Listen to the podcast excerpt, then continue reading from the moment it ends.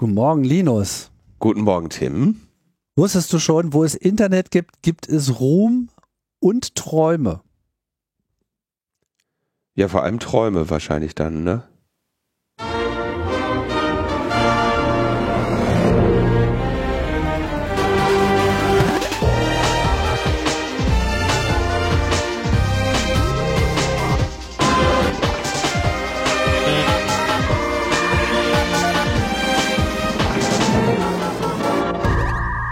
Logbuch Netzpolitik Nummer 474 äh, vom, was haben wir denn heute? 2. November 2023 und äh, uns gibt's jetzt seit zwölf Jahren.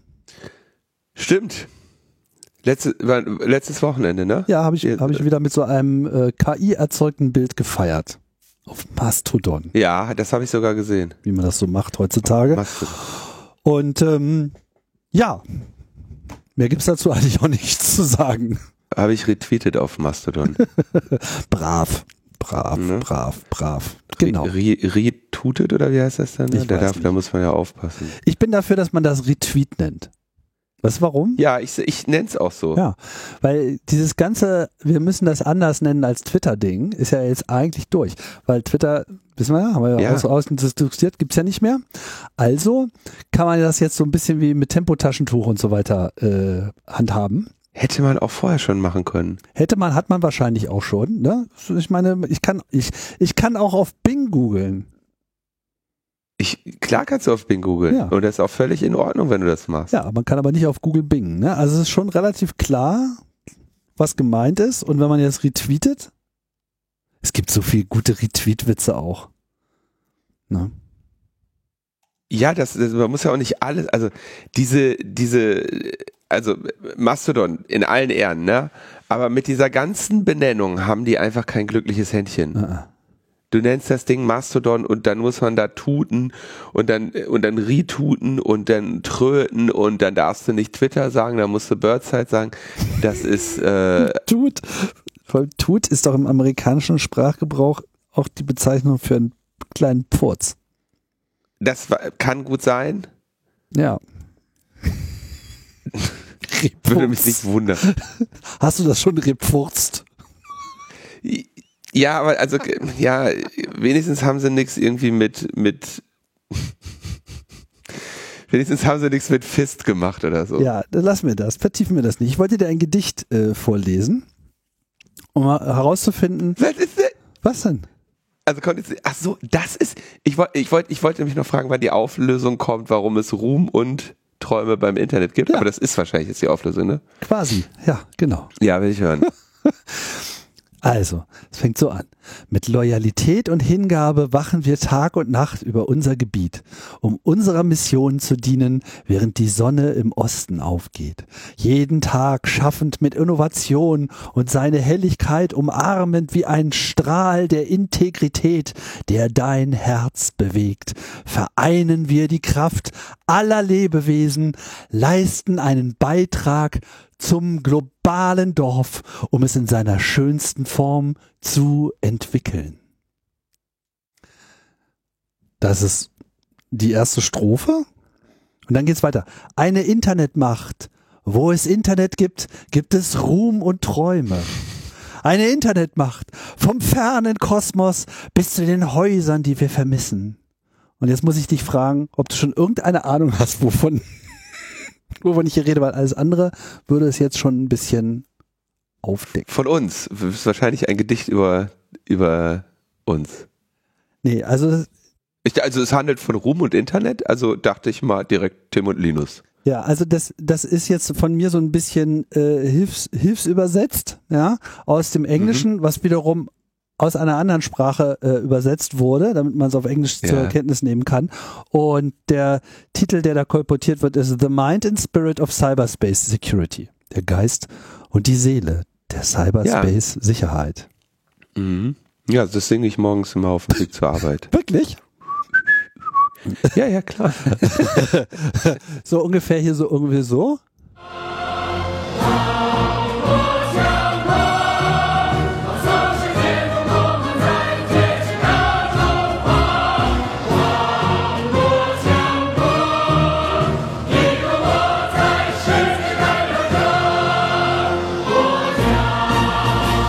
Also, um es aufzuklären, das hier ist sozusagen die Haushymne der chinesischen Cybersecurity Agentur. Der chinesischen? Aha.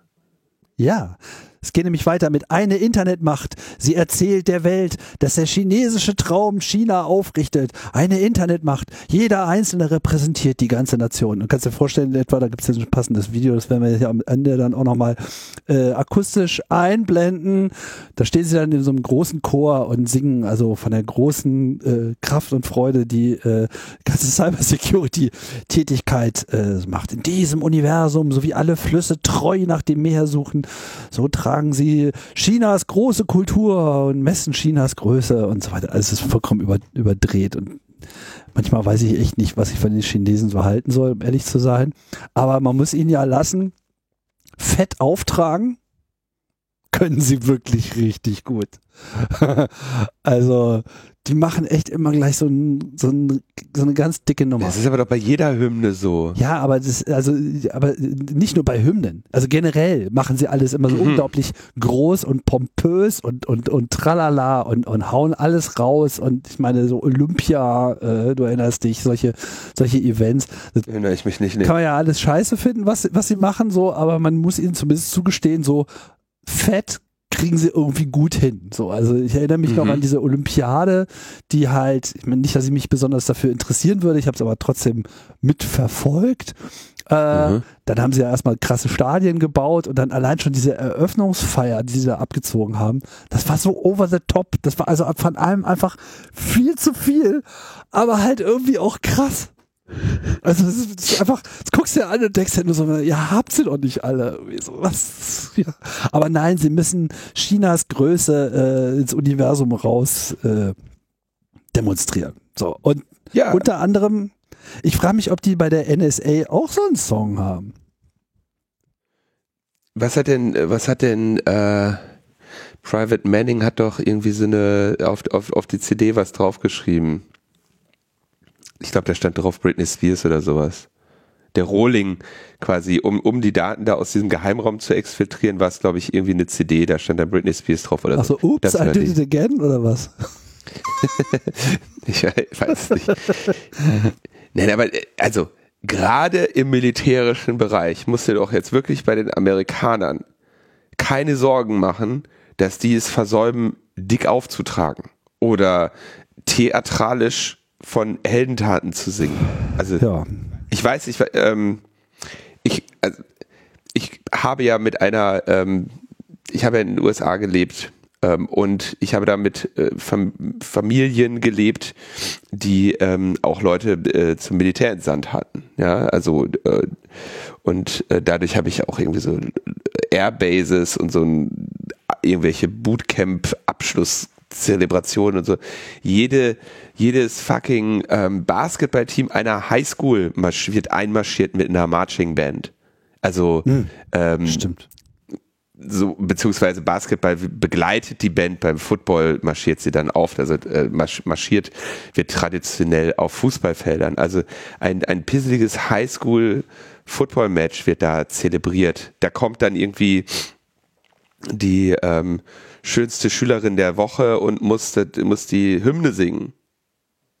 Ja, also da kannst du jetzt nicht die, die Amerikaner äh, nicht auch würdigen in ihrem dick auftragen. Nee, also definitiv sind sie auch im Club der dick auftragenden. So, das, äh, da mhm. sind sie ganz gut so, aber da steht ihnen halt China auch in nichts nach. Und ich würde halt sagen, in so manchen Teilen, ich meine, erinnere dich an diese Drohnen, äh, Malerei im Himmel. Das, das haben die äh, Chinesen zuerst gemacht. Mhm. Feuerwerk auch. Ja, genau. Feuerwerk auch. Siehst du mal. Guter Punkt. das meine ich. Nur die haben sich dann irgendwann mal weiterentwickelt. Ne? Wer jetzt? Halt die Amerikaner? Die Amerikaner, nee, die Chinesen haben sich weiterentwickelt. Ja, die Amerikaner laufen. immer weiter, bum, bum, bum. Ne? Und Deutschen auch. Oi, oi, oi, knall, knall, toll, hier Finger ab und weiter. Nee, nee, die Chinesen haben irgendwann gedacht, nee, machen wir, machen wir besser.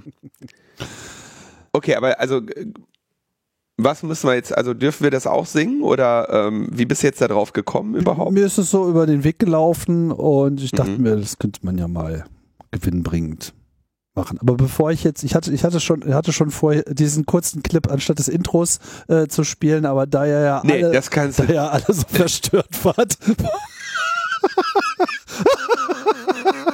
Was ich ja irgendwie auch ganz charmant finde. Äh, kannst dass ich mir so, nein, nein. habe ich ja auch nicht gemacht. Ich habe es so Ja, man gemacht. kann sich auch mal entschuldigen, wenn man zu weit gegangen ist. Komm, komm. Ihr könnt das schon ab. Vinzenz. Bezüglich des anderen Intro-Sounds. Ich dachte kurz, mir ist der Bordcomputer vom Auto abgeschmiert oder mein Telefon explodiert gleich. Alles während ich mich in einer Autobahnkreuzung orientieren muss. Wenn schon Linus geprankt werden muss, fände ich es gut, als Hörer vorgewarnt zu werden. So, das ist einfach strengste Zurechtweisung, Tim, die hier mit absolutem, mit absoluter rechtlicher Grundlage vorgetragen werden. Autobahnkreuzung ist übrigens auch saugefährlich, ne? Oh Mann. Also eine Autobahnkreuzung, hoffentlich, wenn dann wenigstens mit Ampeln, ne? Aber so eine äh, Autobahnkreuzung klingt, klingt auf jeden Fall gefährlich. Kreuzung mit Ampeln, das ist ein Widerspruch in sich. Ich glaube, die heißen Autobahnkreuz, oder? Genau, aber eine Autobahnkreuzung, Ist nicht. Vorfahrt von rechts, Also- hätte ich auf jeden Fall. Die Definition von Die Autobahn ist, noch bauen. dass es sich dabei um eine kreuzungsfreie Fahrbahn handelt. Deswegen gibt es keine Autobahnkreuzungen. Wo kommen wir denn da hin? Wenn ihr einer, Also, ey, also, nicht, also nicht, dass man, die CDU ja, also man könnte natürlich mal langsam mal anfangen, die Autobahn zu kreuzigen. Also eine Autobahnkreuzigung wiederum, da wäre ich dann glatt dabei. naja, okay. Also ich habe ja, ich habe ja Mitleid ein bisschen, ne, ihr kleinen Schneeflocken. Aber naja. Ihr wollt es halt immer gleich haben. Wie schön. Dann haben wir äh, ja relativ viel über Machine Learning und Deep Learning in der letzten äh, Sendung gesprochen. Und äh, da wurden natürlich allerlei Feinheiten sofort bemerkt, ja. Äh, zum Beispiel, dass ich die ganze Zeit Machine Learning gesagt habe, aber Deep Learning beschrieben habe, was in meinen Augen äh, eigentlich eine, also diese, diese Aufteilung kann man natürlich machen. Unter Machine Learning fällt im weitesten Sinne noch, also könntest du eine Regressionsanalyse, könntest du Machine Learning nennen, ja, ähm, oder einfache lineare Modelle. Und Deep Learning ist halt das Verschalten mehrerer, äh, das, was ich beschrieben habe, ne, das Verschalten mehrerer Layer. Ähm, Das ist halt sozusagen die Version So, 2.0 davon. Machine Learning gab es auch schon vorher über Jahrzehnte und dann kam irgendwann der Knaller Deep Learning.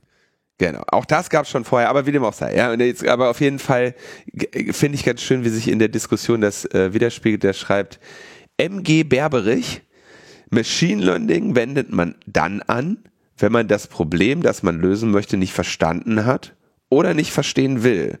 Denn wenn man das Problem verstanden hätte, könnte man es modellieren und viel effizienter und zuverlässiger konventionell lösen. Ein Großteil der KI-Aktivitäten, Forschung will ich das nicht nennen, besteht einfach darin, völlig hirnlos die Netze immer größer zu machen und über mehr Daten optimieren zu lassen, bis es irgendwann halbwegs funktioniert. Auch der Begriff Lernen ist bei diesen Systemen unangebracht.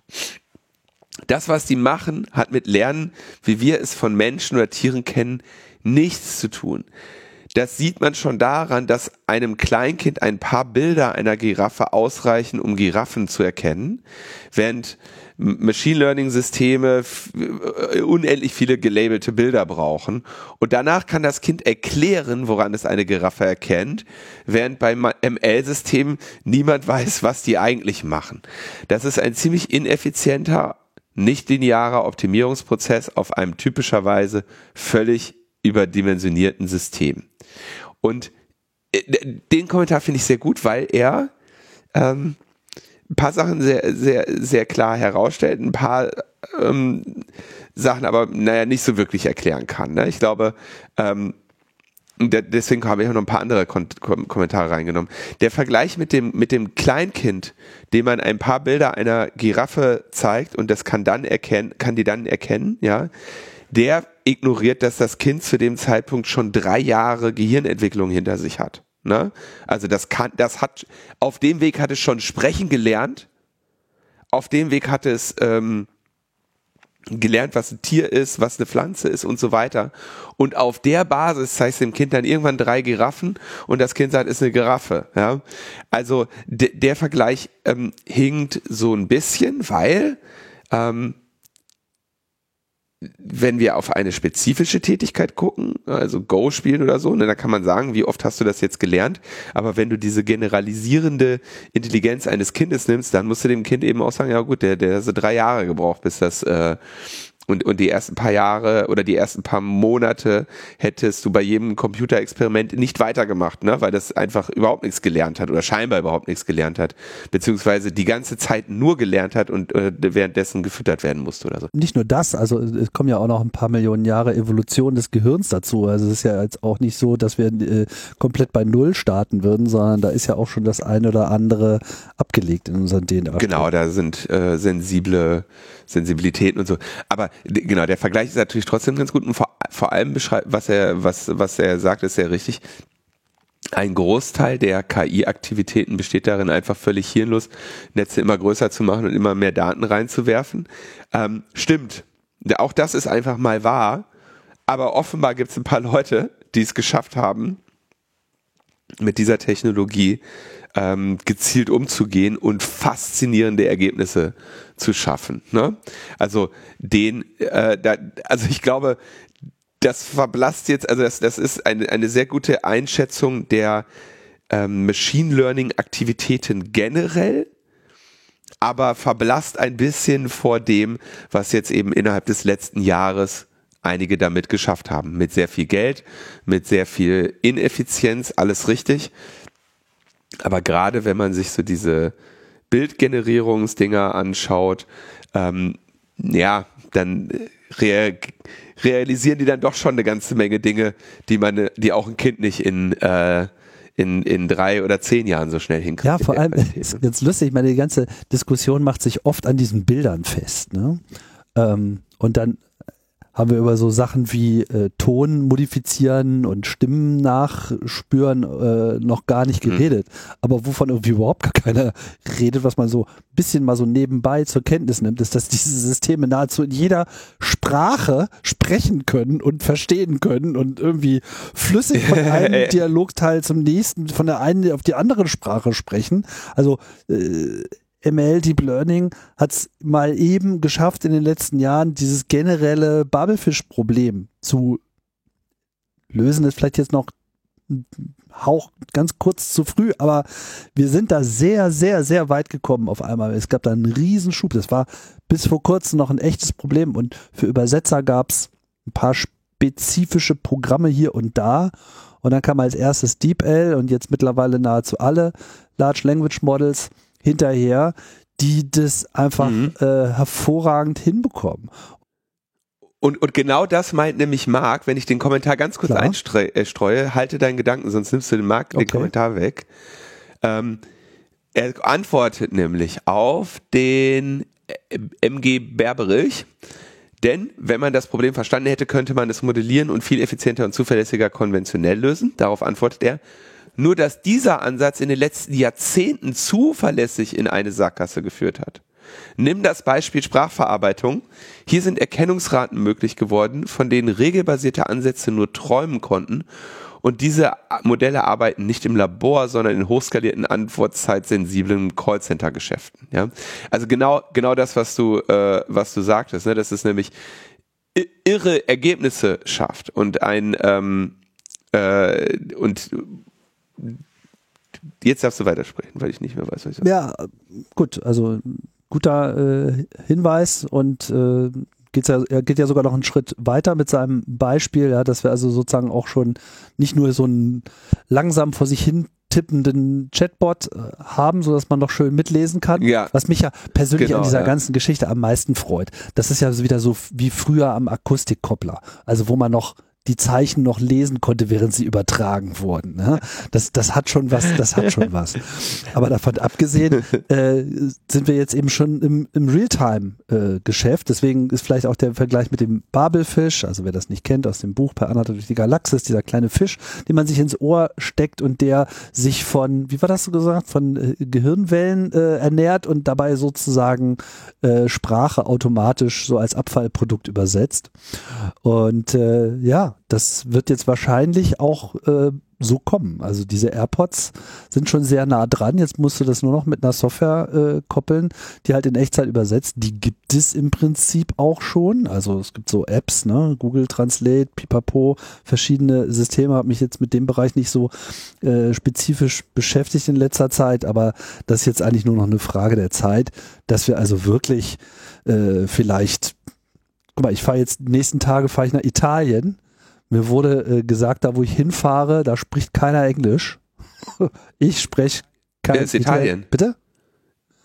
Ist, ja, Italien, gut, ja. aber es gibt auch Spanien, da sprechen die mittlerweile auch äh, Englisch, aber ich fahre ja nach Neapel und mir wurde also von jemandem, der gerade in Neapel ist, äh, gesagt, so ja, also hier musst du echt schon mit Italienisch oder Händen und Füßen, so was anderes äh, gibt's hier nicht. Und jetzt gehst du mit deinen AirPods und deinem Google Translate ein. Ja, genau und mhm. äh, sage, ich möchte diese Schallplatte nicht kaufen, sie ist zerkratzt. Hm. Ich habe gar kein Auto, musst du denn sagen. Äh, ich möchte noch ganz kurz diesen Gedanken ein bisschen weiterführen mit dieser mhm. Sprachverarbeitung, ne? weil da kommentiert Luki Puki, ähm, sagt also AlphaGo, AlphaGo Zero, bei der ersten gab es Trainingsdaten von menschlichen Spielen ja, und ähm, die hat quasi schon mal als Intuition überhaupt mit menschlichem Handeln angefangen, ja, und dann haben sie eine nächste gemacht, die hieß irgendwie Alpha Zero, der haben sie nur die Regeln gegeben und von Anfang an sie gegen sich selber äh, spielen lassen. Und diese neue Variante Alpha Zero war anschließend besser als Alpha Go und war schneller dort angelangt. Und Jetzt kommt der entscheidende Satz. Es geht sozusagen um die traurige Erkenntnis, dass unser menschliches Wissen und wie wir Dinge verstehen eigentlich kontraproduktiv ist. Wenn wir also menschliches Wissen in solche Systeme reinprogrammieren, behindern wir die beim Finden von optimalen Lösungen. Mhm. Ja, das ist wieder so eine menschliche Kränkung, von der oben geschrieben wurde. Nicht nur sind wir nicht die Mitte des Universums, unser Verständnis vom Universum ist eigentlich kontraproduktiv, wenn man wirklich das Universum verstehen will. Hoffentlich denken die Maschinen nicht, hey, wir sind eigentlich besser dran, wenn wir die Menschen erstmal platt machen und bei Null anfangen. und dann hat er noch, das bin ich gerade übergangen, äh, ein CAE von dir äh, referenziert zu neuronalen Netzen äh, acht Jahre oder so alt, ja, und da jetzt ich zitiere mal, äh, wie er die Situation erzählt, von irgendeiner Nationalbibliothek oder sowas, wo jahrelang schlaue Linguistinnen daran gearbeitet haben, äh, dieses Wissen durch Computer zu verstehen, also die Sprache zu analysieren. Am Ende kamen AI-Leute mit Word2 weg, was einfach alle Daten einliest, ohne sich um die linguistischen Kategorien zu kümmern. Was ist ein Verb, was ist ein Satz, was ist ein Substantiv? Alle diese Modelle, die Menschen sich für das Verstehen von Sprache ausgedacht hatten, ignoriert das einfach. Und das Ergebnis war viel besser als alles, was die schlauesten Linguisten in Jahrzehnten geschafft haben. Und es war extrem simpel.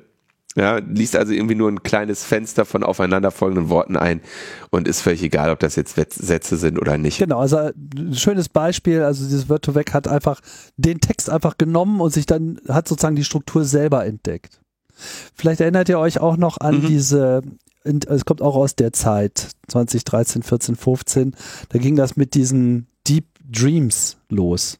Also es waren sozusagen diese ersten Deep Learning Algorithmen von Google, die dann mal visualisiert wurden, also wo man quasi dieses wie soll man das beschreiben? Also dieses Deep Learning, ne, du hast das ja letztes Mal schon so schön äh, erläutert, ist dieses mehrstufige, immer tiefer gehende. Und man muss sich das sozusagen so vorstellen, dass man eben den Daten immer mehr Abstraktion hinzufügt, so würde ich es mal sagen. Und äh, das wurde dann in diesen Deep Dream Videos äh, visualisiert, wo man einfach erstmal durch so eine, so eine rauschende Pixelwolke durchgeht und dann äh, auf der Suche nach Hunden und Katzen irgendwie auf einmal so eine permanenter äh, Schwall von äh, Augen und anderen Körper äh, identifizierenden äh, Objekten auf einen zuströmen.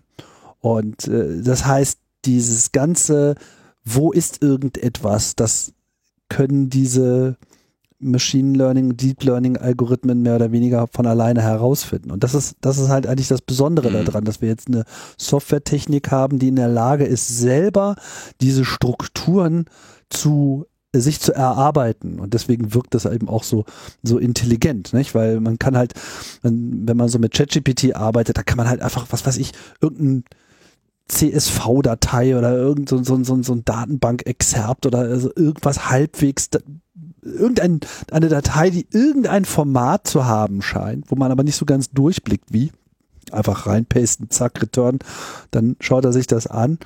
Und äh, ist halt sehr gut da drin, schnell diese inhärente Struktur zu finden und die dann eben auch zu erklären oder zu sagen, worum es sich hierbei handelt, bis hin zu äh, Hinweisen. Das merkt man, wenn man Programmcode reinwirft, so, ja, ja, hier ist Programmcode. Dann weiß er nicht nur, welche Programmiersprache das ist, sondern auch kann etwa sagen, ah ja, diese Funktion soll folgendes tun. Dann sagst du ja, da muss aber ein Fehler irgendwo drin sein. Ja, hier hast du wahrscheinlich irgendwie durch Null geteilt. Und äh, das ist halt so mit diesem Word-to-Vec als erstes rausgekommen. Also es ist wirklich eine sehr höhenwerte äh, Sendung übrigens damals mit ähm, Ulf und da, da, da kann man auch an mir in der Sendung schön sehen, wie neu das war, weil ich eigentlich, als ich mit äh, Ulf in die Sendung gegangen bin, so ein bisschen das Gefühl hatte, wir reden eigentlich über was ganz anderes. Und erst im Gespräch ist mir eigentlich klar geworden, dass wir jetzt gerade äh, vor einer Revolution stehen. Also das, das war wirklich so die Erkenntnis so in dem mhm. Moment. Ne? Und äh, ja, das hat er, finde ich, auch sehr schön herausgearbeitet, dass, dass da im Prinzip alles angefangen hat. Also das, die Technik ist jetzt also ungefähr ein Jahrzehnt alt. Und dann hat natürlich, wie sollte es anders sein, der kluge Hans kommentiert. der weiß Sendung. immer Bescheid, der kluge Hans. ich bin etwas überrascht, wie oberflächlich ihr auf den Wunsch nach KI-Regulierung eingeht. Aktuell ist die Situation so, dass jemand nachts eine Kiste Zauberstäbe auf den Dorfplatz gestellt hat, nebst Schild viel Spaß sodass alle von der verantwortungsbewussten, akademisch gebildeten, queerfreundlichen Integrationsbeauftragten bis hin zum 15-jährigen testosterongesteuerten Pickelpöbler mit Alkoholproblem und Rechtsdrall zugreifen dürfen. Egal, ob sie damit bunte Blumen im Vorgarten sprießen lassen oder den Dachstuhl des Nachbarn abfackeln. Ist es zu viel verlangt, dass man, bevor man eine potenziell so grundlegend verändernde Neuerung auf die Allgemeinheit loslässt, sich Gedanken darüber macht, ob es irgendeine Art der Qualifikation seitens der Nutzer geben sollte. Das geht natürlich über eine rein juristische Definition hinaus in eine gesellschaftliche Betrachtung. Die Aussage Tims, dass eine Regulierung nicht die Ursache löse, greift doch viel zu kurz. Wir haben doch auch ein Strafgesetzbuch, in dem nur die Konsequenzen von Delikten betrachtet werden und dann zusätzliche Mechanismen, ob zum Beispiel Kriminalität aus einer persönlichen äh, um zum Beispiel Kriminalität aus einer persönlichen Notsituation zu minimieren. Richtig. Überwachungstechnik wie Kameras sind immer kleiner und billiger geworden und deswegen war die Konsequenz daraus nicht, alle Kameras zu verbieten. Aber trotzdem muss doch von Seiten des Gesetzgebers auf diese sich verändernde Situation. Das Beispiel. Upskirting musste 1910 nicht reguliert werden, da der Fotograf es nur schwer geschafft hätte, sein Stativ und die schuhkartongroße Plattenkamera unter dem Reifrock einer Dame zu positionieren, ohne dass die das gemerkt hätte. KI ist ein mächtiger Hebel, der alle Möglichkeiten positiv wie negativ verstärken kann. Da fände ich es doch sinnvoll zu diskutieren, ob man dafür eine gewisse Befähigung erlernen sollte oder ob die Nutzung auf bestimmte, dafür ausgebildete und dafür auch verantwortlich machbare Kreise oder auch Bereiche begrenzt bleiben sollte. Zu guter Letzt sollte man nicht vergessen, dass die Bereitstellung dieser KI-Dienste nicht aus reiner Menschenfreude stattfindet, sondern dass es dass alle daran beteiligten Firmen in erster Linie ein Geschäft darin sehen. Ein Geschäft, das nicht aus reiner, einer reinen Dienstleistung besteht, sondern parallel auch im Erfassen persönlicher Daten und Nutzungsverhaltens. Wenn ich höre, dass inzwischen daran geforscht wird, beim Digitalkonsum direkt auf das Gehirn zuzugreifen, natürlich nur um den Service zu verbessern, indem man den Middleman, also das Eingabegerät, eliminiert, heißt das also, indem man versucht, das Nutzerverhalten auch physiologisch festzuhalten, wie zum Beispiel früher bei Eye-Tracking, und damit für mich keine Möglichkeit mehr besteht, dem Computer meine Absichten oder Emotionen vorzuenthalten, wird doch klar, dass jede derart umwälzende technische Neuerung das Potenzial hat, das Leben nicht nur zu verbessern, sondern auch zur dystopischen Hölle werden zu lassen und es in entscheidendem Ausmaß davon abhängt, wer sie wie benutzt. Also stimmt, ich finde einen Aspekt ein bisschen gefährlich. Und das ist der, ähm, ich wiederhole das nochmal, KI ist ein mächtiger Hebel, der alle Möglichkeiten positiv wie negativ verstärken kann. Da sollte man doch diskutieren, ob die Nutzung auf bestimmte, dafür ausgebildete und auch verantwortlich machbare Kreise oder auch Bereiche begrenzt bleiben sollte. Kreise, würde ich jetzt dann denken, heißt dann irgendwie Menschen, ja, denen man daran, dazu Zugang gibt. Und jetzt überlege ich mal, was, was, was passiert, wenn man wenn man zu einer so mächtigen Technologie jetzt nur wenigen Menschen Zugang gibt, ne?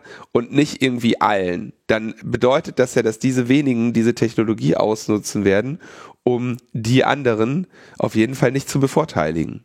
Also da bin ich mir echt nicht so sicher, ob das, ähm, ob das gut ist, so etwas von der Allgemeinheit fernzuhalten, um, um dann zu argumentieren, wenn man das von der Allgemeinheit fernhält, dann profitiert die Allgemeinheit mehr. Da, da bin ich noch nicht so von überzeugt. Ja, ich meine, jetzt sind wir im klassischen Chancen- und Risiken-Diskussionsbereich, ne? Und ähm, ich finde ja auch nicht, dass äh, man das nicht diskutieren darf. Das darf man diskutieren. Ich komme nicht unbedingt jetzt zu denselben mh, mm, Konsequenzen hier. Ne? Also ich meine, das ist salopp gesagt, haben wir wieder eine schöne deutsche Verbotsdiskussion. Etwas kann vielleicht böse sein, deswegen muss es irgendwie begrenzt, reguliert, äh, im Zugriff eingeschränkt, bestimmten Gruppen vorenthalten werden und es muss eine, eine Haftung eingeführt werden. Das ist mir ehrlich gesagt ein bisschen zu heftig, weil das einfach mal diese, den Chancenteil komplett ignoriert. So. Und auf den kann man ja genauso gut auch ein Anrecht haben. Wer, wer äh, entscheidet denn mir, diese Chance zu nehmen, hier vielleicht auch was Gutes daraus zu machen. Nur weil es andere Doofe gibt. Klar, Risiko ist immer da, aber das hat man einfach mit jeder Technologie und ich fühle mich nicht wohl dabei, jetzt irgendwie diesem Machine Learning und Deep Learning und AI oder wie immer es auch immer nennen soll, da jetzt so einen Sonderstatus äh, zu geben, weil es hatten wir ja letztes Mal auch schon. Es ist halt, es ist halt eine Zeitenwende, eine technologische Zeitenwende, so wie das Internet eine technologische Zeitenwende war, so wie es das Telefon war. Und immer wurde das Schlimmste heraufbeschworen, was theoretisch passieren kann. So, ja, also was Telefon, was Bücher schon alles auslösen würden. Und das muss auch auf jeden Fall beschränkt werden und so, der Name der Rose.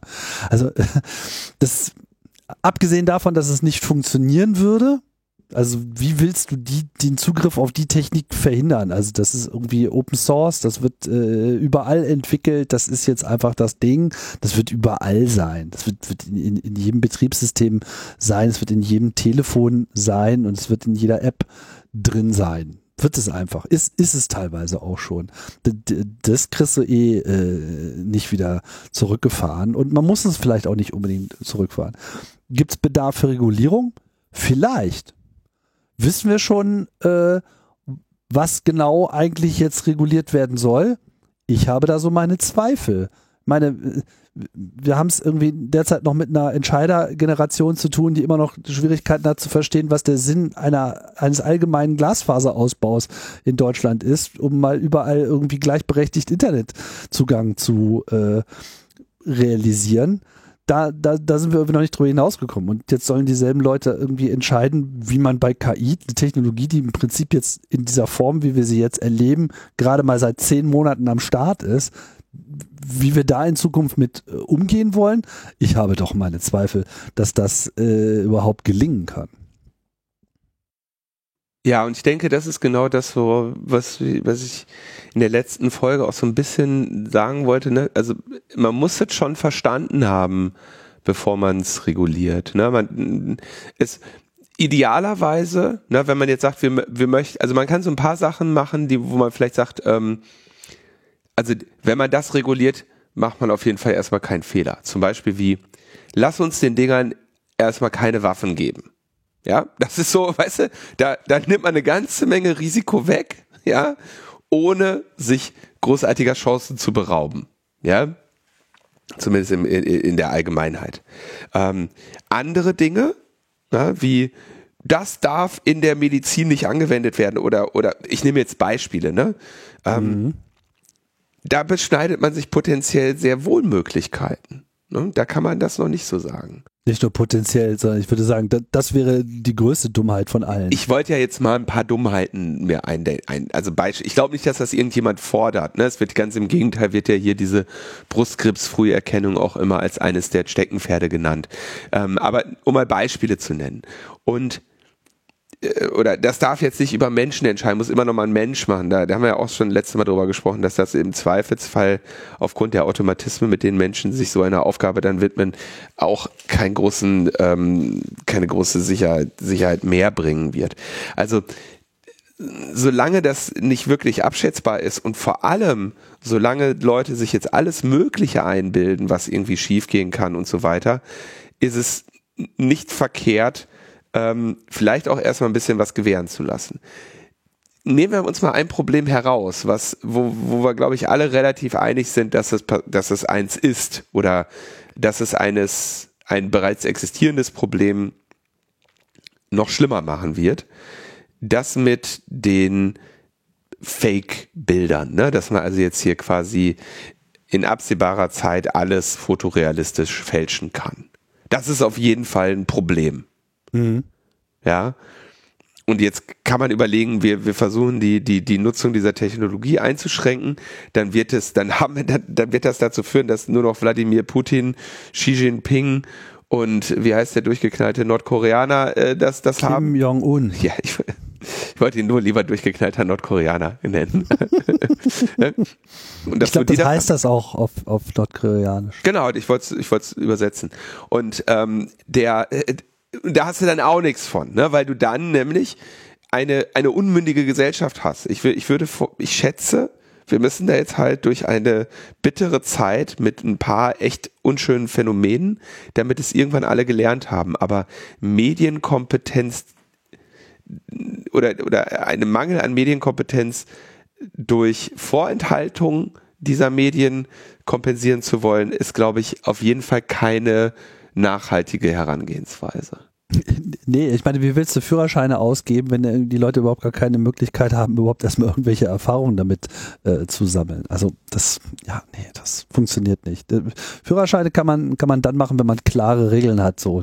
Äh, und die hat man aber auch erst äh, im Straßenverkehr eingeführt, nachdem der Straßenverkehr erstmal so 20, 30 Jahre lang alle umgepflügt hat. Sowas wie auf welcher Seite, wir sollten immer nur auf einer Seite fahren und so. Da kam dann wieder diese Mana, diese ewigen, diese ewigen Risiko. Nein, fahren wir nur auf einer Seite. Jetzt hast du endlich ein Fahrzeug, was auf jeder Seite fahren kann. naja, schwierige Diskussion, aber muss geführt werden. Ja, ich fand es auf jeden Fall mal, äh, also ich fand die Kommentare sehr schön und was sich da äh, gab natürlich noch sehr viel mehr. Ich habe jetzt mal hier ein paar exemplarisch rausgewählt. Ähm, ich würde aber trotzdem noch mal in Erinnerung rufen wollen, dass ich ja, dass wir gar nicht sagen, diese Technologie wird jetzt irgendwie folgenlos bleiben und lass mal laufen und gibt geile Bilder bei Midjourney. Aber ähm, es, es ist schon relativ klar, dass jetzt erstmal diese Technologie ich würde jetzt mal vorsichtig sagen, sehr faszinierende Möglichkeiten bietet, ähm, vieles im Leben erstmal zu vereinfachen. Ja, dass die am Ende wieder bei den ähm, bei den bei den Reichen landet, die das, äh, die damit die die äh, Weltherrschaft und ihr ihren Geldstapel äh, ausweiten. Da da bin ich mir auch sicher. Ja, aber genau aus dem Grund würde ich würde ich sagen, lasst uns mal wenigstens alle benutzen, weil sonst haben wir noch weniger davon. Ne?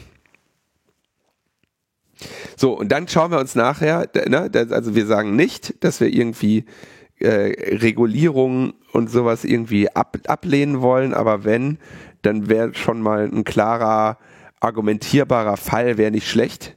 Und dann wird, das würde ich halt in, in eher in Einzelfällen sehen oder in einzelnen Bereichen, die man dann mal diskutieren muss. Äh, aber im Moment ist mir das zu, ähm, zu sehr gelenkt von Leuten, die zu wenig von dieser Technologie verstanden haben. Wäre jetzt mal meine vorsichtige, äh, vorsichtige Einschätzung. Und wahrscheinlich haben die Leute, die viel von dieser Technologie verstanden haben, die haben jetzt irgendwie keinen Bock, sich das, das am Ende regulieren zu lassen. Ja, da muss man irgendwie ein bisschen quasi die, die, die die Risiken einschätzen wollen, müssen jetzt halt erstmal besser werden und, und, und, oder müssen, müssen gut werden da drin die Risiken zu verstehen und dann äh, ordentlich aus, auszudrücken und dann auch ihnen zielgerichtet entgegentreten zu können. Es wird auf jeden Fall sehr schwierig werden, die nächste Zeit, weil die Entwicklungen laufen in einer Geschwindigkeit gerade voran. Da ist äh, ich, also ich weiß nicht so ganz genau, wann wir da überhaupt mal eine Verschnaufpause einlegen werden können. Wird kommen, aber gerade befruchtet sich das Thema gegenseitig viel zu sehr. Also was allein durch die ganzen Kombinationen dieser ganzen Systeme derzeit an, an, an Optimierung geschaffen wird und wie sozusagen schon so, so Second Level, Third Level lernende Systeme, die auf lernenden Systemen basieren, ja, äh, selbst in der Lage sind, sich Dinge auszudenken. Also wir sind ja schon bei den moderneren KIs schon so weit, so dass die quasi, ich sag mal salopp, selbst auf Ideen kommen, ne? was man mal machen könnte. Und da wird's dann halt schon wirklich sportlich. Ähm, das wird sich nicht nur in Text ausdrücken, das wird sich auch in äh, Bild und Ton natürlich ausdrücken. Jetzt haben wir ja schon diese Bilderzeugung, wir haben auch schon die Videoerzeugung, da dauert es dann nicht mehr so lange, dann haben wir auch, auch sozusagen die Storyerzeugung, dann können ganze Hollywood-Filme quasi da mal rausfallen. Also das wird jetzt nicht nächste Woche soweit sein, aber so perspektivisch sind das Dinge, die stattfinden gerade und die, die uns noch vor ganz andere Fragestellungen äh, stellen werden. Aber wir werden auf dem Weg halt auch eine ganze Menge positive Entwicklungen haben, zwangsläufig. Medizin sei da mal wirklich genannt als wirklich ein Feld, was unter diesem klassischen äh, Problem, was Deep Learning ganz gut zu lösen scheint, ja sehr leidet. Es gibt da sehr viel Daten, die man betrachten kann, die sind aber mhm. alle sehr fuzzy, ja. Mhm. Äh, man muss aufwendige Studien machen, um irgendwas herauszufinden. Aber in dem Moment, wo man diese ganze Datensammlung und Betrachtung und Auswertung äh, gut automatisiert bekommt, Stichwort Smartphones, die Gesundheitsdaten, idealerweise natürlich anonymisiert, liefern, dann kann man hier unter Umständen sehr schnell Fortschritte machen. Diese modernen Smartwatches sind in der Lage, aus einer Langzeit- und Detailbeobachtung des Pulses schon Warnungen herauszugeben, wie es denn dem Herzen so geht. Und wir werden da sicherlich noch ganz andere Erkenntnisse haben. Und damit bin ich noch nicht mal bei der Genforschung, die bestimmt jetzt ein richtiges Fest feiert, weil natürlich die Komplexität der genetischen Struktur äh, ist ja quasi der heilige Gral. Und da hatten wir schon letztes Jahr den großen Durchbruch. Ich weiß gar nicht, wie das Google-System nochmal heißt. Hast du das vielleicht im Kopf, mit dem sie dieses Pro diese Problematik der Proteinfaltung ja schon gelöst haben? Hatten wir, ja? hatten wir vor zwei Sendungen hier erwähnt. Ich, mir fällt es gerade auch nicht mehr ein. Genau, also da, das sind sozusagen Schlüsselentdeckungen, die im Prinzip komplett neue äh, medizinische Behandlungsmethoden äh, eröffnen. Und das ist alles äh, extrem vielversprechend. Ob es letzten Endes. AlphaFold. Ja, genau. Also äh, aus dieser Alpha-Serie wieder wie AlphaGo, ne? Also, ob es am Ende eigentlich so sinnvoll ist, dem Menschen ewiges Leben zu geben, da habe ich so meine Zweifel. Aber wir müssen damit rechnen, dass wir das Problem auch noch kriegen. Ist natürlich schwierig, ne? Und dann haben wir auf jeden Fall eine ganze, ganze Menge neue Probleme. Ja, du bist ja deine alten nie los.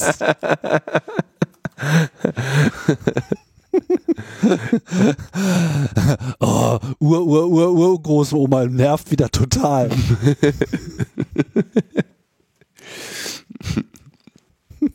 ja, aber das wird ja dann erstmal äh, nur für das, das Problem werden dann erstmal die, die Reichen haben. Da mache ich mir nicht so große Sorgen, dass, dass, dass ich das Problem noch habe mit dem ewigen Leben. Ja. Also Für uns reicht es nicht mehr. als ne? Strafe. Ja, für uns reicht es leider nicht mehr. Nee, ich bin ganz, also so scheiße der Tod ist, aber dauerhaft will ich das hier auch nicht mitmachen. Ganz ehrlich. Ah, ich könnte noch eine Weile. Ja, äh, Weile schon, aber irgend, weißt du, irgendwann ist auch gut. Ja, ich habe ja, ich habe ja die These, äh, ich habe ja die These rausgehauen, dass meine Podcasts auch noch in 500 Jahren gehört werden und ich würde das eigentlich ganz gerne überprüfen. also ihr, die ihr jetzt diesen Podcast in 500 Jahren hört, ja, jetzt ist 2023, 2523, wenn ihr diesen Podcast hört, hoffe ich, dass ihr Zeitreisen schon erfunden habt und äh, gib mir mal ein Zeichen. Okay, war kein Zeichen. Entweder werden die nicht 500 Jahre lang gehört oder die kriegen das mit der Zeitmaschine nicht hin. Den, das hat doch schon Stephen Hawking irgendwann Ja, ja. in den 70er gemacht. Mhm. Hat auch schon nicht geklappt. Nee. Da war sie auch noch nicht erfunden. Dauert noch ein bisschen. Die Zukunft muss ja auch erst noch passieren, weißt du? Ach ja. Aber das, das, da kannst Der, der Zeitstrahl muss erst noch dahin kommen. Okay, wir haben dann noch einen Kommentar gehabt zu Microtargeting durch Ilva Johansson. Dazu kommentierte David. Um den Punkt mit dem Microtargeting von Frau Johansson nochmal etwas konkreter zu machen, weil es oft so abstrakt behandelt wird. Die zuständige Kommissarin hat Werbung für ihr Projekt gezielt in Ländern ausspielen lassen, die im Rat aktuell dagegen stehen und unter Bevölkerungsgruppen, bei denen sie sich besonders viel Zuspruch zu ihren Argumenten verspricht. Ich weiß gar nicht, ob Propaganda hier noch der richtige Begriff ist, aber das sollte sich schon als sehr gezielter Versuch lesen lassen, den aktuellen politischen Prozess durch Einfluss auf die nationalen Wählergruppen zu beeinflussen. Ja, gut, dass du das nochmal äh, klargestellt hast und das ist, es ist wirklich faszinierend, oder? Also, Das ist, äh, ja, fast, ich weiß nicht, ob faszinierend das erste Wort ist, was mir da einfallen würde. Äh, also aber Frechheit ist das. ja, unverschämt. Ja, soll sich mal was schämen. Ja, macht's aber nicht. Ja. Noch schlimmer. Und jetzt?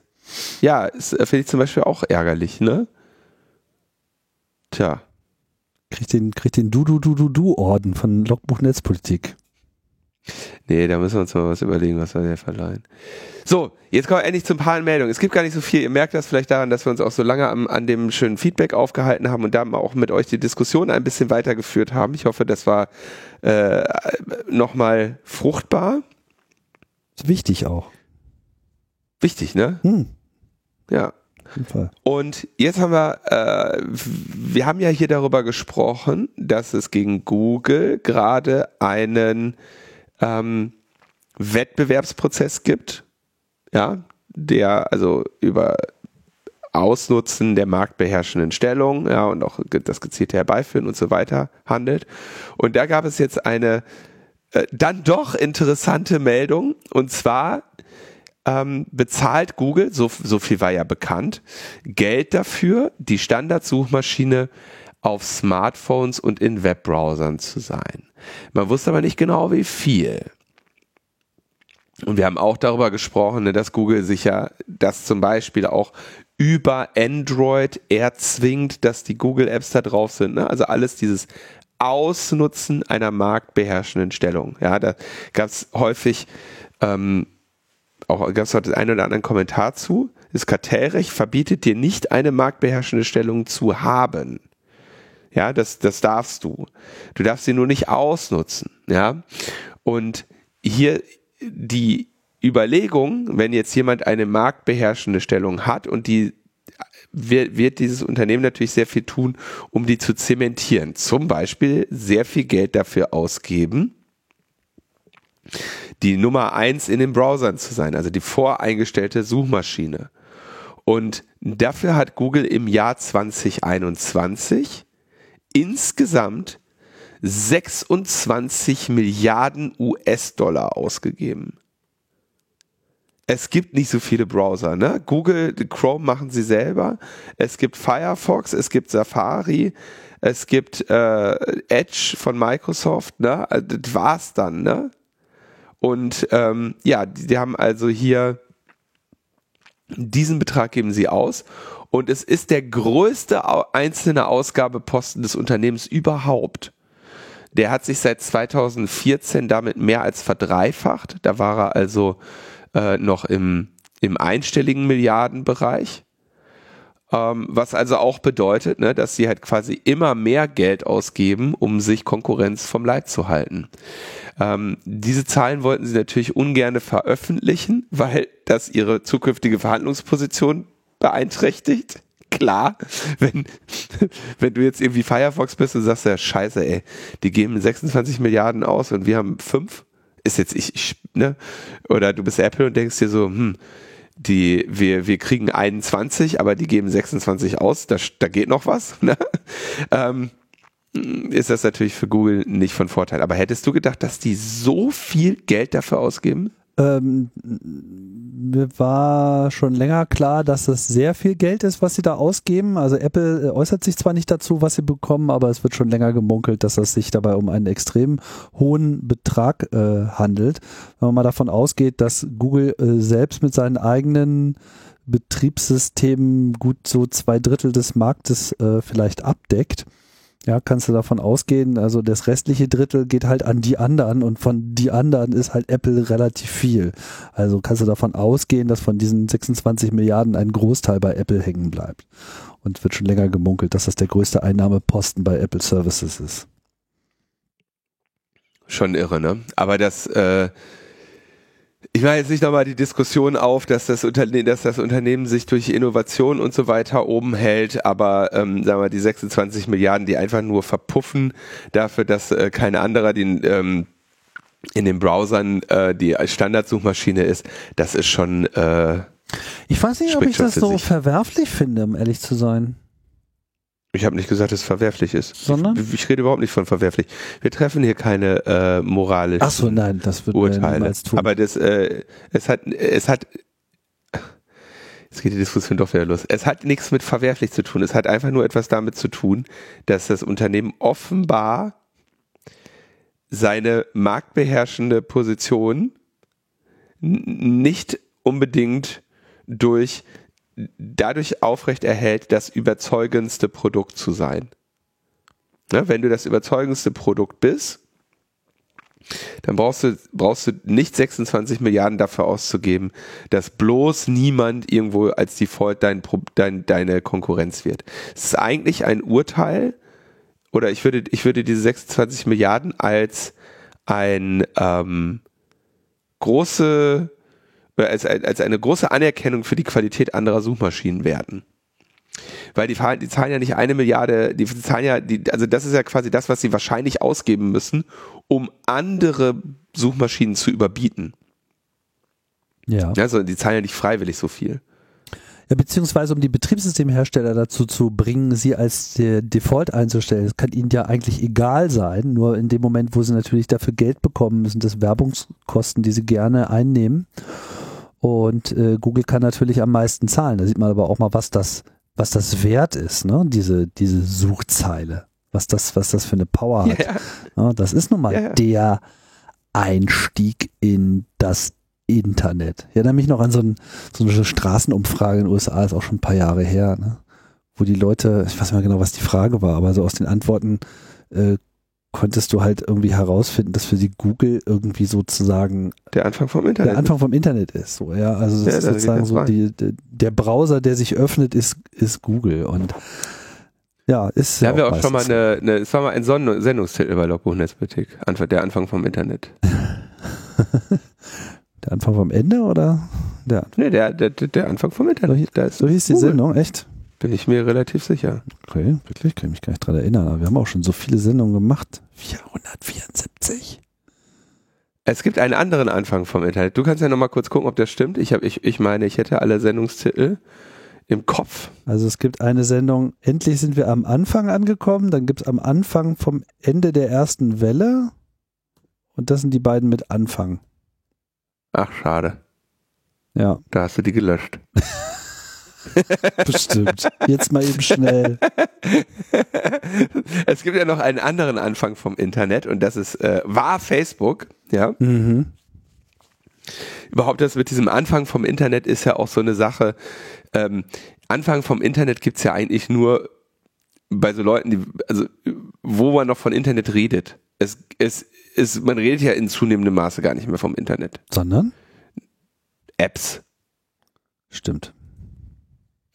Ähm, und da gibt's natürlich noch, da gibt's eben Facebook und die, wie wir uns erinnern, verdienen ja auch sehr, sehr viel Geld. Ja, und womit verdienen die ihr Geld? Ha, wir haben denen niemals Geld gegeben, also kriegen sie es für Werbung. Und nämlich für genau diese personalisierte, zielgerichtete Werbung, die Eva Johansen da äh, geschaltet hat, wo wir uns gerade noch drüber echauffiert haben. Ja, das ist das Geschäftsmodell von Facebook. Die haben kein anderes. Haben sie nicht. Doch, ich meine, die verkaufen diese Brillen oder so, um, um einem da dann irgendwie Werbung einzublenden. Aber ne, also es ist relativ klar, Facebook ist ein Milliardenunternehmen, das ähm, dessen Geschäftsmodell de facto Verhaltensmanipulation ist. Klingt schlimm, aber Werbung ist halt versuchte Verhaltensmanipulation. Und wer das besser macht, ist halt besser und kriegt mehr Geld dafür. Mhm. Und jetzt bietet aber Facebook ja in die andere Richtung eine eine faszinierende Dienstleistung an, wo es unsere äh, persönlichen Beziehungen und äh, Interessen und so weiter quasi einsammelt und uns den Kontakt zu unserer Freunden, Familie und so weiter gibt. Und diese Dienstleistung können wir in Anspruch nehmen, müssen wir nur irgendwie so ungefähr ein ein äh, Wissen von ChatGPT 1 äh, lesen, dann haben wir es, äh, und, und dem zustimmen. Oder wie viele Seiten. Auf jeden Fall die Datenschutzerklärung ist, die natürlich keine Sau versteht und so weiter und so weiter.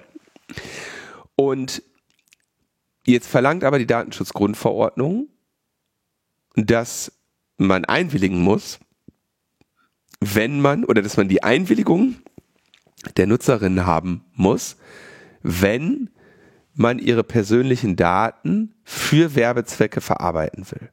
Das ist ja auch wirklich so eine, eine, eine kann man wirklich sagen, so jetzt ohne, ohne Angst der Überregulation kann man sagen, das ist zumindest so eine, so eine Minimalkonsens-Sache des, des Anstands, dass man sagt, wenn wir deine, wenn wir alles, was wir hier von dir sammeln, für Werbung verwenden, dann wäre es gut, wenn du dazu Ja sagst.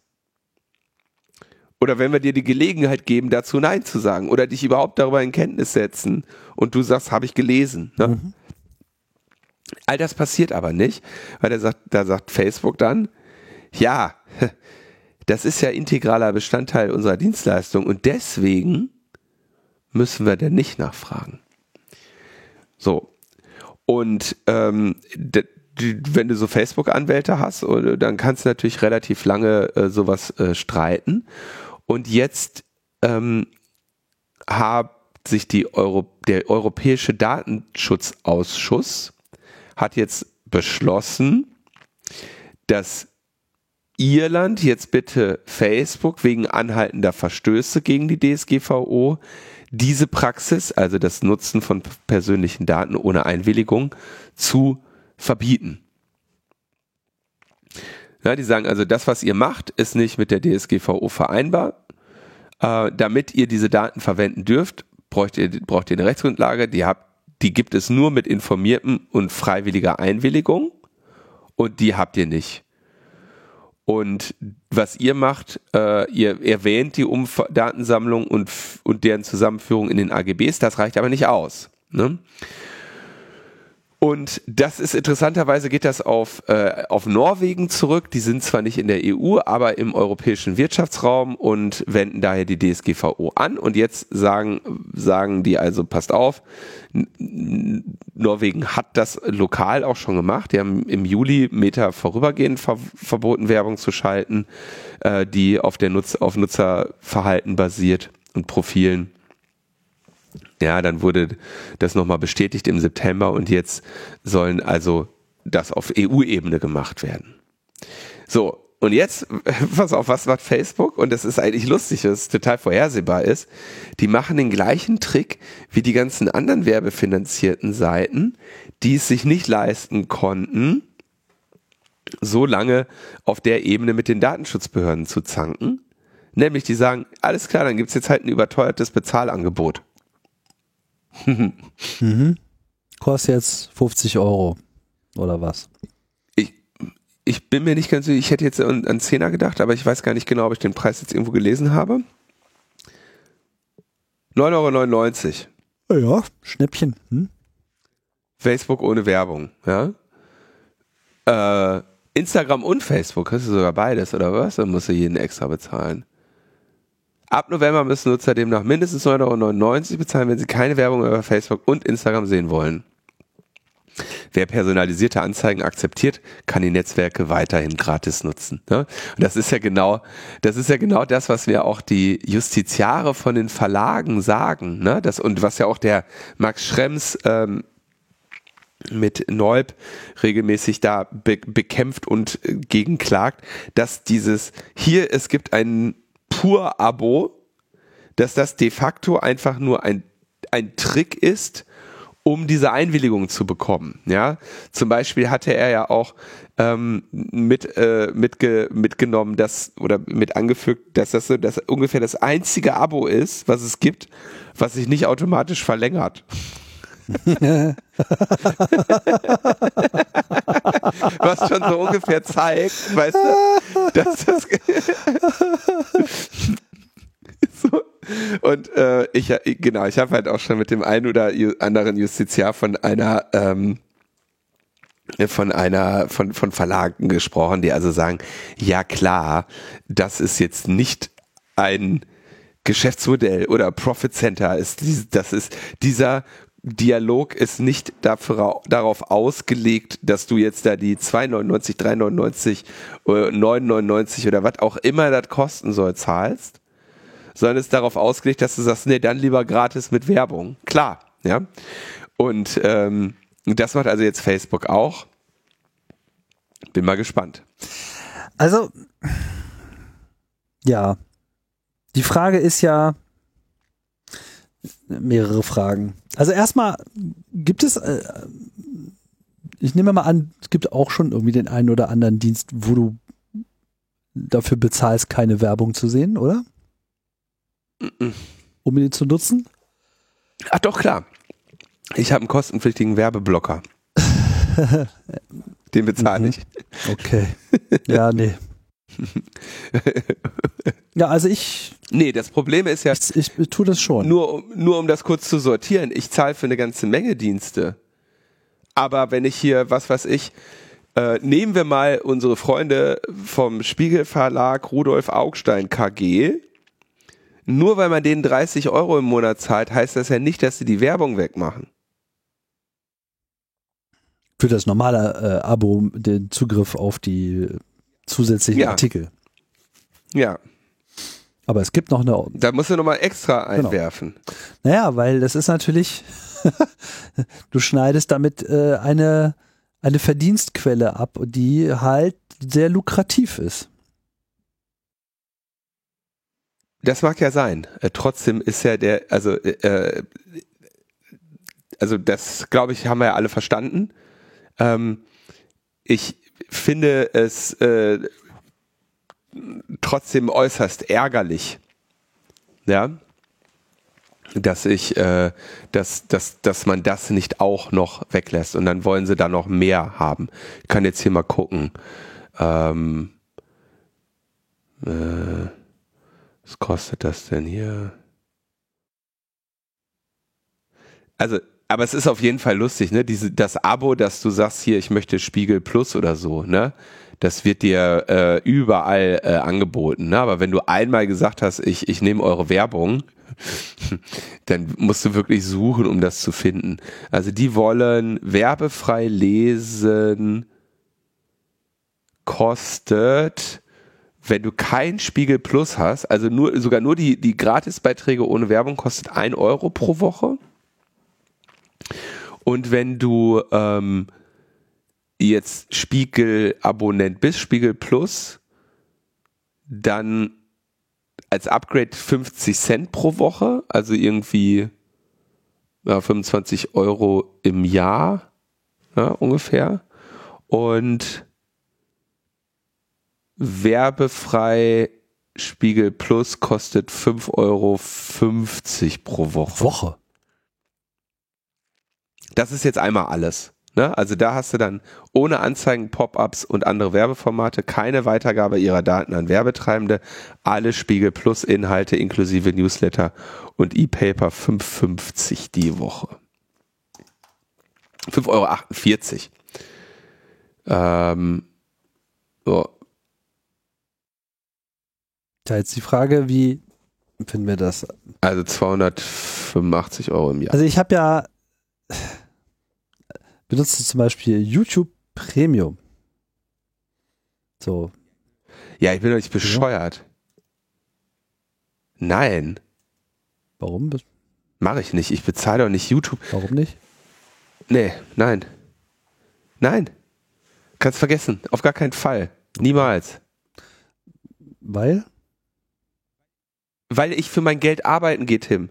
Und ich gebe das doch nicht irgendwie für so eine Scheiße aus. Also Scheiße. sorry. Naja, gut. Nee. Also ich meine, äh, weiß ja nicht, ob du da ab und zu mal vorbeischaust auf dieser Webseite, aber ich tue das äh, eine ganze Menge. Also ich bin wirklich Heavy User. Ich benutze YouTube mehr als jeden Fernsehkanal in Deutschland. Äh, ich habe auch keinen Fernseher, ja, insofern.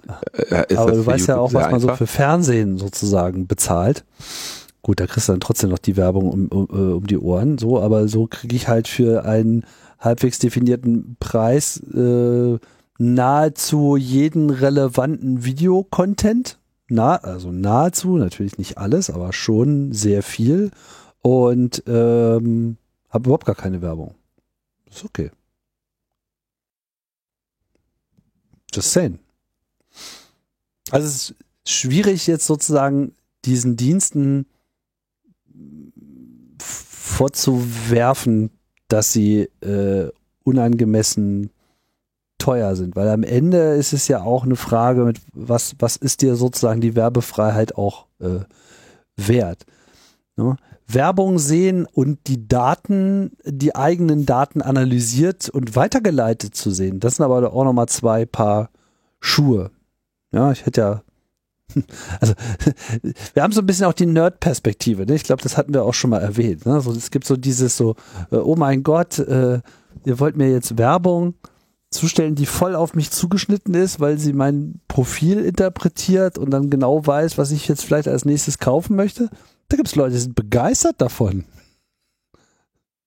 Ja gut, aber sorry Tim, das ist jetzt irgendwie so 80s äh, oder, oder irgendwie Anfang 2000er Diskussion. Ne? Wir haben ja inzwischen sind wir ein bisschen weiter als äh, dass Leute sich freuen, dass sie die richtige Werbung bekommen. Ne? Also wir haben ja jetzt dann durchaus doch als auch als Gesellschaft langsam verstanden, dass sich dadurch weitreichende Manipulationsmöglichkeiten ergeben, die diese, äh, die, die auch Anwendungen finden. Ja, und es nicht nur, klar, es mag eine ganze Reihe Menschen geben, die, äh, wo das Beste, was man aus denen rauskriegt, ist, die dazu zu bringen, irgendeine Scheiße zu kaufen. Aber es gibt eben auch noch ähm, politische Themen und Sachverhalte.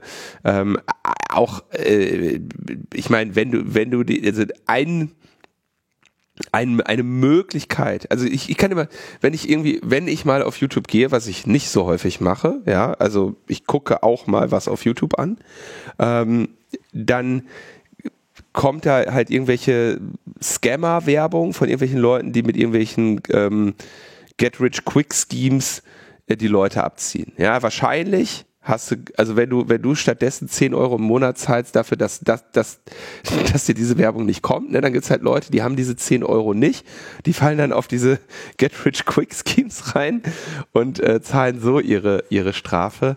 Aber ey, also irgendwie YouTube ist für mich einfach nur ein Videohoster. Es tut mir leid. Und ich, äh, wir haben auch hier darüber gesprochen, dass du fandst ja auch YouTube innovativ. Ich, ich finde es nicht innovativ. Äh, aber ich bin auf jeden Fall nicht bereit, für deren Dienstleistungen Geld auszugeben. Okay. Ich meine, man kann ja auch Werbung und Tracking auch nochmal separat äh, betrachten. Das war ja eigentlich so ein bisschen mein Argument. Das, ja, ja, das kann man, aber dann, das kann man nicht, weil in dem Moment, wo die Werbung nicht mehr zielgerechtet ist, ist sie halt absolut wertlos. Mhm. Ne? Also ähm, die, die, die, die Annoyance für dich ist potenziell die gleiche aber der, ähm, die, die Leute, die die Werbung schalten, schalten die Werbung ja, weil sie zielgerichtet ist. Nicht, weil sie sagen, voll geil, da haben wir Werbung. Ne? Und wir haben ja vor kurzem auch noch da äh, darüber gesprochen, dass genau diese Art der Werbung jetzt in unser schönes äh, Podcast-Gallien äh, äh, Einzug erhält, ne? wo eben die wenigen großen Podcasts oder wo es nur noch wenige große Podcasts gibt, die sich versuchen, eigene Kundenstämme und direkte Werbebeziehungen zu erhalten und die jetzt auch merken, dass es denen langsam an den Kragen geht, weil große Plattformen ihre Plattformmacht da ausnutzen und jetzt eben die Leute zum Schalten von Werbung nicht zu, ähm, was weiß ich, ATP gehen, mh, mm, sondern zu Spotify. Und das wird auch weitergehen. Ne? Das wird auch dem äh, diesen, das wird diesen ganzen US-Podcast dann früher oder später ähm, an den Kragen gehen. Ne? Also hier so äh, bekannte deutsche Podcasts sind ja direkt zu Werbevermarktern gegangen. Was machen wir jetzt, wenn äh, Facebook sagt, naja, also wenn ihr äh, nicht die, zu der Werbung äh, Ja sagt und wenn ihr nicht unser Bezahl-Abo habt, dann gibt es für euch kein Facebook. Meinst du, das machen sie?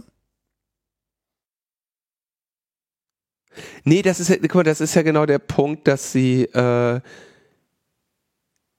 ja doch klar, das machen die, ja klar ist dir doch völlig egal. Ist doch, ist, es ist doch klar, dass alle sofort sagen, willst du, willst du Facebook gratis mit Werbung oder willst du einen Zehner bezahlen?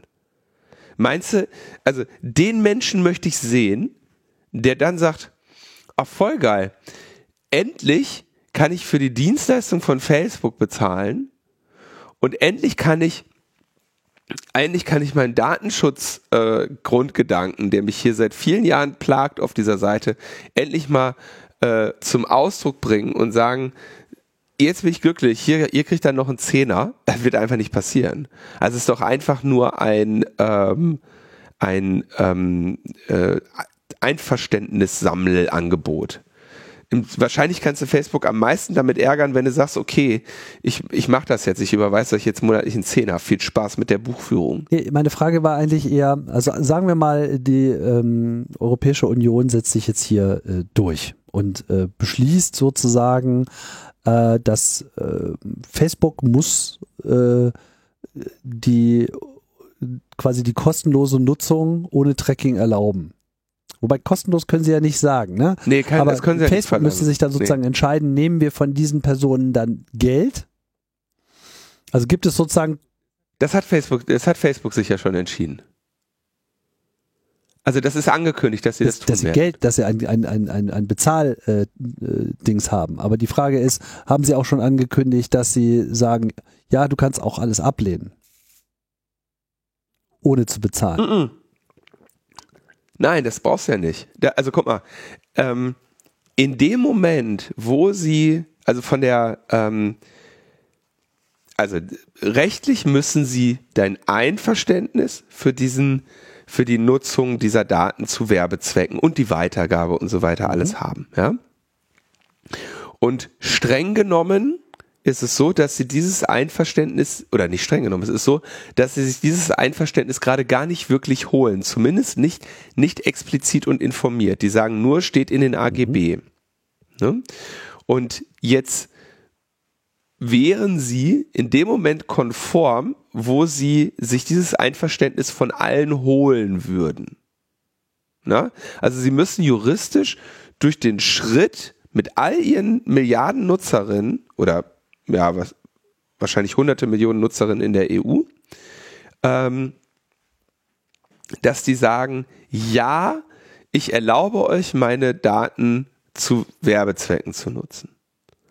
So, jetzt hat Facebook eh nicht den besten Ruf, was Datenschutz und so weiter angeht. Und die müssen, da müssen jetzt einmal durch. Und der einfachste Weg dahin zu kommen, ist für die einfach zu sagen, ey, möchtest du bezahlen oder weiterhin kostenlos. Ja, dann sagst du kostenlos. Dann sag ich, ja, dann übrigens, dann kommt hier Werbung und so, ne? Und äh, gehen wir Werbepartner und so. Und dann sagen die Leute, ja, okay, war ja schon immer so, alles klar, fertig, weiter geht's. Ne? Und das ist halt der einfachste Weg, dieses Einverständnis zu sammeln, ist ähm, einfach ihnen die Alternative einfach mit Geld zu belasten. Deswegen machen die das mit diesem kostenpflichtigen Angebot. Außerdem dient das kostenpflichtige Angebot dem Zweck, dass sie dann sagen können, wir haben ja ein alternatives Angebot und wir zwingen die Leute nicht, ähm, diese, wir, wir, wir zwingen den Leuten die Werbung nicht auf. Die können sich ja, können ja sagen, sie möchten die nicht haben. Und deswegen haben sie eine informierte Entscheidung getroffen. So, wenn sie das nicht machen, kann aber auch nicht die EU sagen, naja, du musst das jetzt kostenlos anbieten. Kannst ja nicht, also kannst ja nicht einfach Leuten sagen, du musst das jetzt, ja, du musst, du musst das, du musst hinaus, eine genau. Dienstleistung genau. anbieten ohne Geschäftsmodell. Das machen die auch nicht. Die sagen, also de facto sagt die Europäische Union oder, oder wollen diese Datenschützer sagen, so wie du das machst, darfst du es nicht und dann darfst du die ganze Dienstleistung nicht mehr anbieten. Genau. So, und was passiert dann? So, wenn Facebook sozusagen wirklich diese Frage dann fragen muss und wenn ich Nein sage, sagen so. sie dann, äh, okay, dann darfst du jetzt hier nichts mehr benutzen. Du kannst ja nicht Nein Wieso? sagen. Wieso kann ich nicht Nein sagen? Es ist, hypothetisch. Sagen wir mal, es wäre so, ja, ich logge mich ein und Facebook sagt, ach übrigens, wolltest du eigentlich getrackt werden oder nicht? Ja, sag ich, nö. Was sagt Facebook dann? Sagt sie so, okay. Das, die, das, ist aber nicht die Frage, die sie dir stellen. Nee, ist ja das Wort ähm, hypothetisch. Ähm, äh, Angenommen, man würde sie jetzt rechtlich dazu bringen, dass sie diese Frage stellen. So. Und würde es dann überhaupt äh, statthaft sein, dass man komplett außen vor äh, sein darf? Also ist das Ausschließen der Benutzer sozusagen zulässig? Okay, also du meinst, ob, ob, ähm, ob, die, ob, ob man Facebook zwingen könnte, ja, die Dienstleistung kostenlos anzubieten. Und das ist natürlich nicht so. Ja, wahrscheinlich nicht. Also, und, also, genau deswegen müssen sie, machen sie das ja jetzt. Sie werden im Prinzip einfach sagen, du kannst unseren Dienst sonst nicht nutzen. Ne? Und dann kommen sie natürlich in gefährliches Eis und deswegen haben alle anderen genau diesen Trick gemacht mit dem, naja, okay, du musst das nicht machen. Wir zwingen dich ja gar nicht dazu. Du kannst ja gerne uns Geld geben, dann machen wir es nicht. Und das scheint mir der juristische Trick zu sein, um das zu schaffen. Ich glaube, sonst bist du an der, also in der Situation, in der sie jetzt sind, wo sie dir de facto die Möglichkeit nicht geben. Also sicherlich kann nicht die Europäische Union sagen, äh, naja, hier, die Dienstleistung, die ihr da macht, mit der ihr Milliarden verdient nebenher, die müsst ihr jetzt einfach ohne Geschäftsmodell weiterhin anbieten, dazu verpflichten wir euch. Das kann ja auch nicht gehen. Ne? Das heißt, die, das Verlangen ist, man braucht eine informierte Zustimmung. Und was im Moment passiert ist, Facebook hat die nicht und zahlt alle paar Monate mal ein paar, paar Millionen Euro Strafe. Ich glaube, die letzte Strafe, die sie gezahlt haben, waren irgendwo äh, 300 Millionen oder so. Anfang des Jahres an, in Irland, ja, 390 Millionen Euro ähm, Bußgeld, weil Meta die Daten zu Werbezwecken und, äh, und unzulässig genutzt hat. Das sind so die Sprichwörtliche Portokasse. Genau. Aber, also mir ist, natürlich kann man, also wenn die Europäische Union das Geschäftsmodell verbieten würde, ist ja, also das geht ja nicht, ist ja klar, dass man Facebook nur zu einer, ähm, sag ich mal, zu einer Legal Compliance zwingen kann, zur Einhaltung der Gesetze. Aber man kann sie ja nicht dazu zwingen zu sagen, du musst diese Dienstleistung den Leuten anbieten. Es ist ja noch viel schlimmer, die Leute haben ja die AGBs auch akzeptiert. Ja, es ist nur, dass nach einer neuen Regelung diese Zustimmung explizit erteilt sein muss es gibt ja eine äh, Kostenvariante, äh, ist eben der elegante Teil. Ne? Ich meine, fast, fast zu, fast zu schockierend, wie, wie einfach sich dann auch so ein, ähm, gesetzlicher Anspruch dann umgehen lässt. Die schreiben einfach an die Nein. Sie machen im Prinzip an den Nein-Button ein, ein, ein Preisschild dran. ja, so kann man das sehen. und, und schon hast du, äh, schon sagen alle ja. Ja, ich bin gespannt, wie, wie lange sich das noch halten kann, weil es gibt schon so ein bisschen so einen Trend zu Bezahldiensten und grundsätzlich finde ich das auch nicht unbedingt äh, verwerflich. Gab es schon so einige Dienste, wo ich mir äh, gewünscht hätte, sie hätten einen ordentlichen Bezahldienst eingeführt. Twitter zum Beispiel. Aber äh, ja, naja, aber keinen ordentlichen. Vor allem haben sie keinen Twitter mehr im Angebot. Nur noch Twix.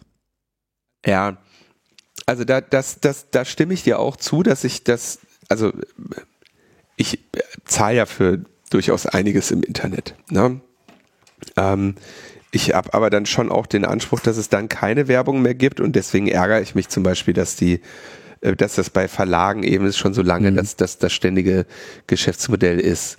Ähm, ich habe auch zum Beispiel betrachte ich das erstmal als halbwegs positiv, dass das Software jetzt eben as a Service immer mehr oder als Abonnement äh, bereitgestellt wird. Das heißt, ne, das, es gibt einfach eine bessere Sicherheit für die Entwickler, einen dauerhaften äh, Income Stream dafür. Ja, sie können äh, die Zufriedenheit mit ihrer Software äh, relativ schnell messen. Sie können, haben skalierende äh, Effekte, sie haben niedrigere Einstiegshürden in ihre Dienstleistung. Adobe ist da natürlich ein super Beispiel. Ne? Früher musstest du dir irgendwie auf, auf schwierige Weise äh, Creative Suite äh, Cracks irgendwie holen, um diese paar tausend Euro Software zu nutzen. Heute kannst du die für, wenn es mal wirklich brauchst, für 60 Euro im Monat mhm. oder so klicken, ne? Oder lässt dir irgendwie so ein Photoshop-Abo für einen Zehner laufen. Das sind schon, ist schon ganz in Ordnung mit, mit, mit Bezahlmodellen, ja. Das, da bin ich schon insgesamt ein, ein Freund von. Aber ich glaube nicht, dass Facebook ähm, ja, da muss man vielleicht einen Unterschied machen zwischen jetzt sagen wir mal, nehmen wir jetzt mal mit Journey irgend so ein Discord-Ding, wo die, die nehmen, glaube ich, weiß nicht, was ich da jetzt bezahlt habe, für einen Monat 10, 12 Euro, ne? Das werden die im Zweifelsfall bei meiner Nutzung, werden sie, werden sie an mir Geld verdienen, weil ich das jetzt nicht so oft in Anspruch nehme. Ich gucke mir da auch eher gerade an, was die anderen Leute sich da so malen lassen. Und die haben, die haben mir, die kommen ja nicht so aus dieser massenhaft Verhalten, Sammel, Geschäftsmodellecke. Ich glaube, wir haben uns halt, wir haben es halt passieren lassen, dass wir überhaupt diese ganze, durch diese, durch diese Werbekram zu tolerieren, dass wir uns da diese Monster geschaffen haben, ne? diese Werbenetzwerke und dann die sozialen Netzwerke, die de facto äh, ja hauptsächlich dafür da waren, uns auf der Seite zu halten. Und da muss ich gerade auch an, an unseren Kommentierenden denken, der nämlich sagte, will man sowas nicht lieber von vornherein versuchen einzuengen? Und ich glaube, im Bereich des Datenschutzes wäre schon schön gewesen, früher diese Gratiskurve im Internet irgendwie zu kriegen. Ne? Also es wäre wahrscheinlich gut gewesen, einfach vor 20 Jahren schon vernünftig belastbare, faire Zahlmodelle zu haben. Wäre wahrscheinlich für die Gesellschaft irgendwie besser. Gleichzeitig diskutierst ja heute noch, ob jetzt Paywalls gut oder schlecht sind. Ja, dafür waren natürlich die Bezahlmethoden äh, viel zu schlecht, als dass man sowas hätte wirklich umsetzen können. Das war ja äh, dann nochmal so ein eigenes Problem für sich, ne, dass da die Sicherheit und die Abläufe nicht gestimmt haben und die Widerstände der Banken beziehungsweise deren äh, Alttechnologie, die damit äh, vollkommen überfordert war. Ähm, dementsprechend hätte das wahrscheinlich auch alles gar nicht früher stattfinden können. Und auch hier brauchen wir diesen Lernprozess. Ne? Und der ist äh, im Bereich Tracking, Datenschutz weiter fortgeschritten als in anderen Bereichen. Klar, ist jetzt schon viel in den Brunnen gefallen, aber ja, das ist wahrscheinlich immer so. Es muss auch immer erstmal richtig wehtun, bevor man äh, auch was dagegen unternimmt. Alles andere läuft so ein bisschen unter ferner Liefen. Hm. Ja, Besser ist einfach gar nicht bei Facebook zu sein, dann ist es halt egal. Oder willst du den jetzt auch 10 Euro da ich geben? das äh, Facebook überhaupt nicht benutze, nicht. Also wenn es sich, wenn, wenn kriegen die kein, Naja, also die sagen wir mal so, ein Social Network, was mir was bringt, es gibt ja auch Beispiele hier, so Xing und LinkedIn und so weiter, die haben ja alle äh, ihre Premium-Angebote. Die bieten dann halt nochmal mehr an. Mhm. Keine Ahnung, wie das jetzt sich da mit äh, Werbung und Tracking äh, verhält. Da habe ich jetzt ehrlich gesagt keinen Einblick. Mhm. Für mich sind leider auch diese Business-Netzwerke äh, nicht sonderlich, also ich benutze die nicht wirklich, habe da so einen Account und äh, kriege die ganze Zeit immer irgendwelche Freundes- oder Netzwerkanfragen und weiß man nicht, was ich damit anfangen soll, weil was, was, was, soll, das, was soll mir das bringen irgendwie? Ähm, aber Mehrwert zu bezahlen und der Mehrwert kann ja auch da drin bestehen, dass man sozusagen ein anderes Revenue-Modell wählt, weil einem das besser passt. So. Ähm, deswegen habe ich zum Beispiel mit meinem YouTube Premium so überhaupt gar kein Problem. So, weil da bekomme ich einfach genau das, was ich will. Ich zahle da was für, kriege irgendwie unlimited Content und genau null Werbung. Also ich bin immer wieder, wenn mir Leute sagen so, ja, sie hätten auf, auf YouTube eine Werbung gesehen, dann muss ich innerlich mich immer noch mal kurz aufrichten und so, ah ja, ja, richtig stimmt, ja. Die anderen sehen ja Werbung. So, weil es für mich schon komplett weg ist. So ist es einfach, findet für mich nicht statt. Es ist einfach nicht da. Und, das ist halt natürlich auch so eine, also da, da entsteht halt dann, muss man auch leider sagen, natürlich schon so eine Zweiklassengesellschaft, ne? Ähm, und die, die hat, das will ich zumindest nochmal hier abschließend anbringen, die, es gab halt immer diesen ganzen Wissen und so weiter muss frei sein Gedanken mhm. mit diesem Internet, ne? Und der, der gerät natürlich ins Wanken.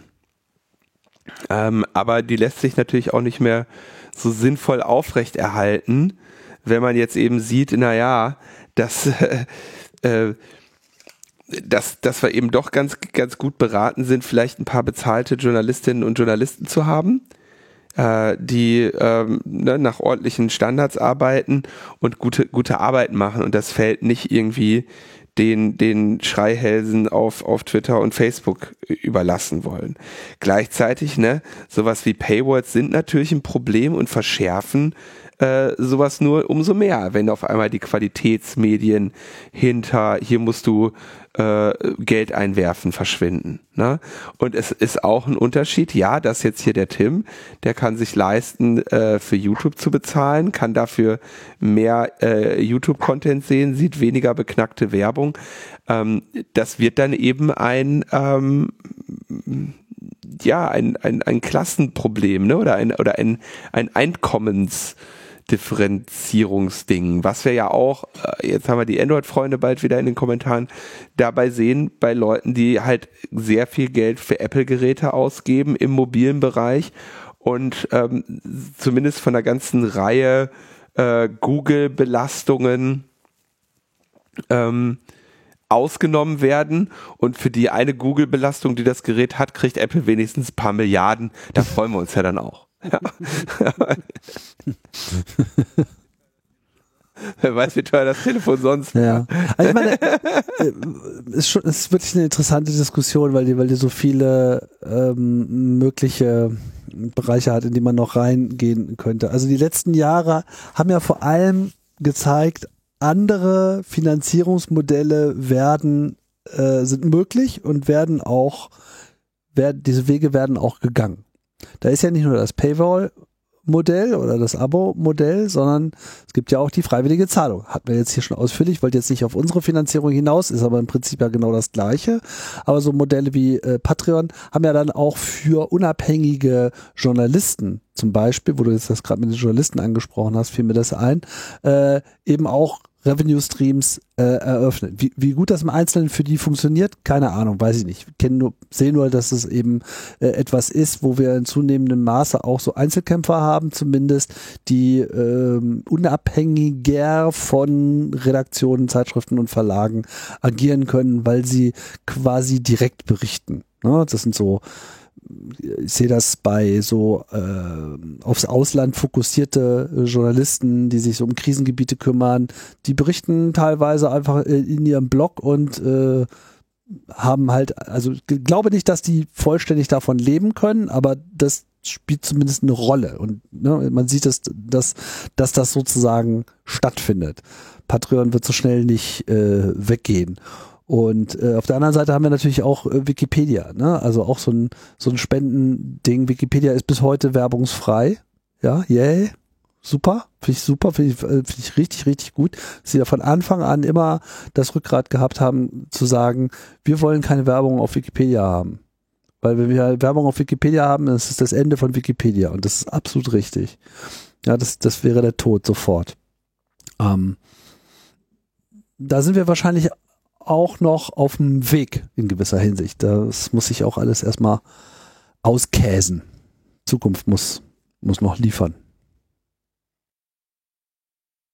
Ja, ähm, ich glaube, man kann natürlich, ich, ich mache da glaube ich auch so einen leichten Unterschied zwischen, ne, wo, wo ist das Produkt?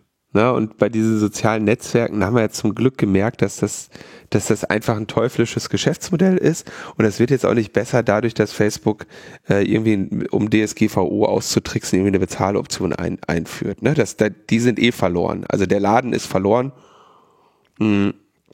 Und das mit diesem Bezahlmodell ist nur etwas, um die Leute dazu zu bringen, diese ähm, Einwilligung zu erteilen zu einem Geschäftsmodell, was hoffentlich äh, irgendwann einfach mal erledigt ist. Ne? Also das, das muss einfach mal weg, oder? Also zumindest im, im, im, in diesem sozialen Bereich. Bei, bei, bei Zugang zu Nachrichten sehe ich das dann auch wieder ein bisschen anders. Ne? So ein bisschen wechsel, wechselhaft, glaube ich auch. Ne? Na gut. Kommen wir zu den richtigen Security-Problemen. Es gab eine, eine interessante Meldung die Tage, die ähm, in Deutschland gar nicht so, so großartig behandelt wurde. Und zwar gibt es eine, gibt es einen Jabba-Server-Betreiber unter dem Namen jabba.ru. Jabba ist so ein Instant Messaging Protokoll, ähm, das ja, also wenn du mich fragst, ist schon alles ein bisschen in die Jahre gekommen. Äh, der CCC betreibt auch äh, Jabba-Server ähm, äh, oder Leute aus dem CCC betreiben Jabba-Server. Das ist so ein, ja, ein altes Instant Messenger-Protokoll. Ne? Kannst auf dem Server sein, du kannst auch Cross-Server kommunizieren, ähnlich wie E-Mail. Ähm, bei Jabba relativ beliebt ist sowas wie OTR dann noch als Ende zu Ende Verschlüsselung obendrauf.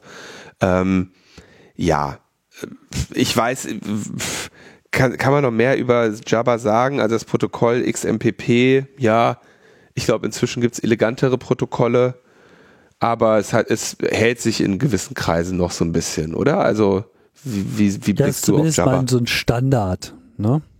Es ist ein föderierter Instant Messaging Standard und das seit bestimmt, keine Ahnung, 20 Jahre oder so. Ja, gibt's schon lange jetzt. Mhm. Weiß auch gar nicht, seit wann gibt es Java? Hm. Also ich glaube schon, dass ich relativ lange benutze. Seit 2004 ist es ein Standard. Oh ja. Hätte jetzt auch so 20 Jahre geschätzt. Mhm. Ähm, so, und da gibt es unterschiedliche Anbieter und du kannst dir deinen Java-Server-Betreiber natürlich frei wählen. Ähm, registrierst dann deinen Account und dann jabberst du eben darüber. Ja, dann kannst du, sie sieht dann am Ende aus wie, äh, also typischerweise benutzt man einen, so einen Client natürlich dafür, ja. Und der sieht dann gerne mal so aus wie, äh, muss man sich so vorstellen, wie ICQ, IAM, AIM, AOL Instant Messenger, ähm, was waren denn noch so welche? Gab es da noch einen? Die beiden waren das so, ne? Die die wahrscheinlich. Am Anfang, ja. War, also ICQ war das äh, erste mhm. aus Israel, glaube ich. Mhm. Und ja, ein AIM äh, aus Amerika von AOL hat dann sehr schnell die Popularität sogar noch überschritten von ICQ. Mhm. Und ich glaube, ICQ ist, auch, ist das irgendwann da eingeflossen. Ich weiß nicht mehr so ganz genau, ja. Genau, aber du hattest einfach, äh, und ich glaube, das ist lustig, weil die Leute, ich kenne auch immer noch meine ICQ-Nummer. ja, ich werde jetzt hier nicht sagen, aber äh, äh, ich kenne sie noch. ich weiß gar nicht, ob ich alle hatte. Doch, ich glaube auch. Ja, doch klar, das war, ich meine, war ja Irrsinn, dass du da so ein, so ein, so ein, so ein äh, Fensterchen rechts am, am Bildschirmrand hast und was dann immer so, oh, oh, macht, wenn dir deine Kuppel schreiben. Das war schon irgendwie spitze. Also es war einfach äh, schon eine bessere, bessere Integration als äh, vorher irgendwie mit Bitch X irgendwie im IRC rumhängen, äh, was allenfalls mal gepiept hat, wenn du dir vorher irgendwie ein Skript für die Funktion geschrieben hast oder so. Nee, nee, das war schon, äh, das war schon, war schon äh, ganz gut, so mit dem, mit dem, mit dem ICQ. So, und Java kannst du jetzt irgendwie, was benutzt man da? Pigeon ist, glaube ich, äh, auf Linux der beliebte Client, auf macOS Ardium, Windows weiß ich nicht, gibt's sicherlich auch. Ähm, so, jetzt werden diese Java-Server werden gerne mal benutzt. Ähm, ich würde sagen, ist schon in Hackerkreisen eher beliebt, ja. Und es hat so ein bisschen, ich glaube, den Vorteil dadurch, dass das einfach nicht so verbreitet ist, aber eigentlich jeder Techie schon irgendwie einen Java-Account hat, ähm, hat sich das eigentlich ganz gut gehalten, um da so ein bisschen unter sich zu bleiben. Ja. Und äh, jetzt gibt es also einen Java-Server-Betreiber unter der Domain java.ru und xmpp.ru und der hat Server offensichtlich kostet, was das ist der einzige Teil, den ich an der Story so ein bisschen äh, schwer nachvollziehbar fand. Der hat seine Server offenbar bei Hetzner und bei Linode stehen. Hetzner ist ein ähm, relativ großer Server-Hoster ähm, aus und größtenteils auch in Deutschland, die dadurch auch, also die sind dafür bekannt, relativ günstig zu sein. Ähm, zum Beispiel auch dadurch, dass sie äh, jetzt nicht unbedingt Enterprise-Server, Hardware verwenden, sondern auch einfach mal ne, normale äh, Consumer-Festplatten da reinschnacken und dir dadurch halt einen günstigen Server anbieten. Ähm, und Linode ist ein äh, US-Anbieter, glaube ich. Aber die haben auch offenbar weltweit und auch in Deutschland verstehen. So. Mhm. Und dieser Java.ru, hat also betreibt also mehrere XMPP-Server, hat da irgendwie einen Load Balancer davor und irgendwie kriegt er das halt hin. Ne? Und jetzt stellte der auf einmal fest bei der Verbindung zu jabber.ru, dass das Zertifikat abgelaufen war auf einem seiner Server. Und also das TLS-Zertifikat. Wer stellte das fest? Der Administrator des Servers. Sicherlich auch viele andere, die werden ja auch die Zertifikatswarnung bekommen haben, aber die Geschichte beginnt mit dem Administrator des Servers. Und dann denkt er sich, hä, komisch, warum ist denn mein Let's Encrypt-Zertifikat abgelaufen? Also das sind die Verschlüsselungszertifikate, die für das TLS zuständig sind, ne? dafür, dass da oben das Schloss im Browser ist. Und das habt ihr sicherlich auch schon öfter mal beim Besuch einer Webseite gesehen, dass da manchmal steht, ist abgelaufen. So. Bei Let's Encrypt laufen die, glaube ich, gerade standardmäßig so nach drei Monaten ab. So, und dann denkst du natürlich als Administrator, denkst du, oh, komisch, mein Zertifikat ist abgelaufen. Normalerweise hast du deinen Let's Encrypt Service so konfiguriert, dass der ähm, dass der die automatisch sich erneuert. Der, da, da, da hast du eigentlich so einen Cronjob laufen, der, was weiß ich, machst halt einmal im Monat oder wenn du sicher gehen willst, einmal die Woche, dass der guckt, ob das Zertifikat noch gültig ist und wenn das so in dem Rahmen ist, wo man mal langsam das verlängern sollte oder ein neues ausstellen lassen sollte, holt er sich halt ein neues. So. Und wenn du jetzt an deinem eigenen Server eine Zertifikatswarnung kriegst, dann gehst du eigentlich hin und guckst, naja, was habe ich denn da falsch gemacht? Warum ist denn mein Zertifikat abgelaufen? Muss auf jeden Fall fixen, weil Leute können gerade nicht darauf zugreifen. So, und in der Untersuchung stellt dieser gute Mann fest, das Zertifikat, was ich da gerade gezeigt kriege und was abgelaufen ist, ist eines, was ich nie ausgestellt habe. Also er findet dieses Zertifikat nicht auf seinem Server. Äh. Das sehr überraschend, ja, und äh, das, das äh, sollte nicht passieren. Und ähm, beobachtet dieses Phänomen eben bei zwei Servern, die sich in Deutschland befinden und sieht dann eben über äh, Zertifikatstransparenzlisten und so weiter, dass es dieses Zertifikat eben, äh, dass es mehrere Zertifikate, glaube ich, sogar gab, äh, die für seine Server ausgestellt wurden, die ähm, nicht äh, die, die er nicht ausgestellt hatte. Und da hat er auch, äh, gibt es hier so einen Screenshot in dieser Bericht, ber, ähm, in dieser ähm, Darstellung, wo er dann sagt, okay, jetzt, jetzt mache ich mal den Wireshark an, also ich schneide den Netzwerktraffic mit auf meinem Server und den Netzwerktraffic auf meinem Client und dann sieht man, dass der Client ein anderes Zertifikat sieht, die Verbindung aber trotzdem beim Server ankommt. Nur unter einem anderen Port. Und die, ne, also die, die verbinden sich völlig problemlos, reden dann auch schön XMPP miteinander, weil alle denken, ist ja super. Ja, also, und es, äh, aber ne, das, was der Client sieht, ist nicht das Zertifikat, was der Server sieht.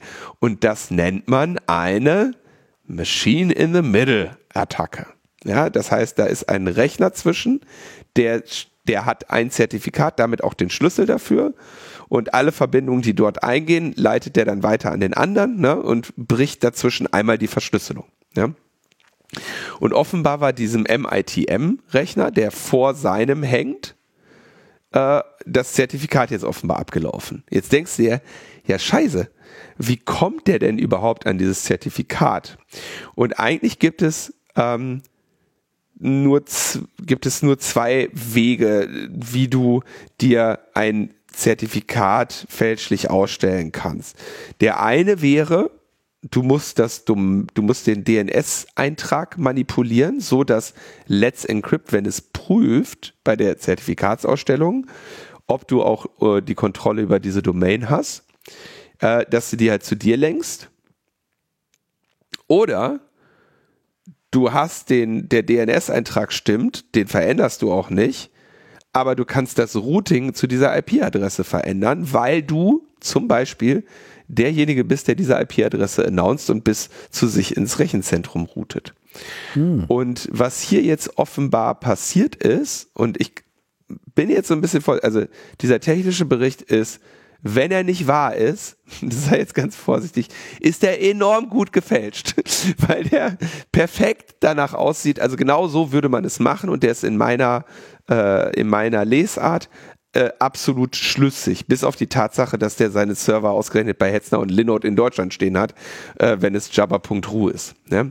Also, was stellt er fest? Auf seinem Server, der, der diese TLS-Terminierung macht, äh, der hat irgendwann einmal für, äh, für ein paar Sekunden, für ungefähr 30 Sekunden, 19 Sekunden am 18. Juli die Internetverbindung verloren. Da also seine Netzwerk, sein, seine Netzwerkanbindung ist runtergegangen und ist wieder hochgegangen.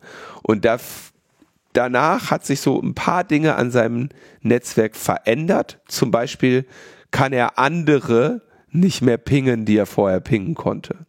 Was also potenziell passiert ist, ne, da wurde einfach dieser äh, In-the-Middle-Server zwischengeschaltet und der hat sich dann, weil er quasi jetzt unter dieser IP-Adresse ist, ein Zertifikat geholt, sich das ausstellen lassen und ab dann kann der ja für dich antworten und er ist jetzt einfach davor geschaltet. Ja?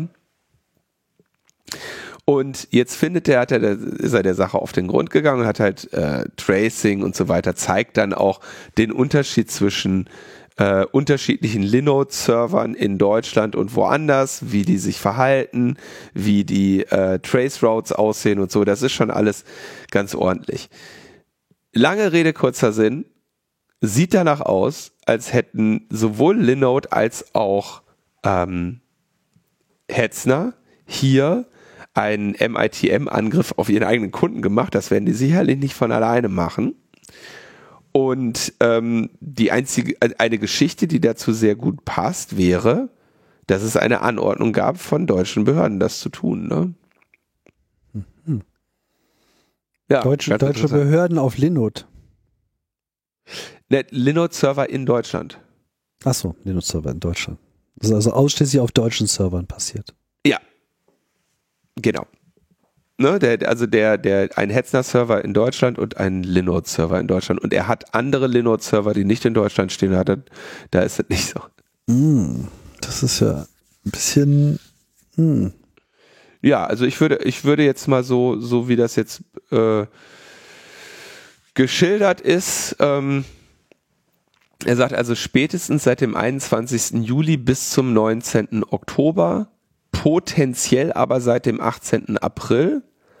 Äh, und das betrifft alle äh, XMPP TLS-Verbindungen auf Port 5222. Ja, er hatte irgendwie noch Port 52, 23, was nicht.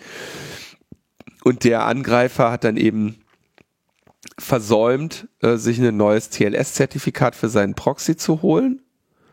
Und ähm, ja, damit, dadurch ist es aufgefallen. Und dann kurz danach, dem es, äh, nachdem sie begann, begonnen haben, das zu untersuchen, äh, wo sie auch Tickets dem an Hetzner und Linot geschrieben haben, ja, und sagten so, hier, äh, da stimmt was nicht mit unserem Server. Die Tickets sind aber auch verschwunden. Und sie sagen also, zum jetzigen Zeitpunkt ist das passive Mitschneiden, also ein, ein zusätzlicher Routing Loop, ist immer noch da, bei zumindest einem Server bei Linode, aber die greifen nicht mehr aktiv ein in die Verschlüsselung. Ähm, sagt aber auch, klar, das heißt, beide Server wurden nicht gehackt, weil wenn das, wenn die gehackt worden wären, dann hätte man sich einfach davon die, die Zertifikate, äh, die Keys geholt zu den Zertifikaten hätte das nicht mehr gebraucht. Und die Netzwerke wurden bei Hetzner und Linode offenbar spezifisch dafür ähm, umkonfiguriert, sodass äh, äh, dass ihm das nicht äh, so einfach aufgefallen ist. Hm. So. Und jetzt müsste man sich natürlich nochmal anschauen, wie das XMPP-Protokoll zum Beispiel die Authentifizierung macht. Also ich, ich glaube nämlich, eJabadi, den der benutzt, das ist schon etwas ältere Software. Und das könnte sein, dass die gar nicht so äh, großartig alles Checkt. umgesetzt hat, was mhm. man so heute möcht, macht. Das habe ich mir aber nicht angeschaut. Aber ja, sieht auf jeden Fall, also es, es ist eine extrem ähm, glaubhafte Geschichte. So würdest du halt einen äh, behördlich angeordneten MITM-Angriff auf, auf einen Java-Server machen. Ähm, für Leute, die ähm, nicht äh, zusätzlich zu ihrem Jabber dann noch OTR oder so machen, würde das dann eben bedeuten, dass da alles, was da stattgefunden hat, erstmal mitgeschnitten werden konnte.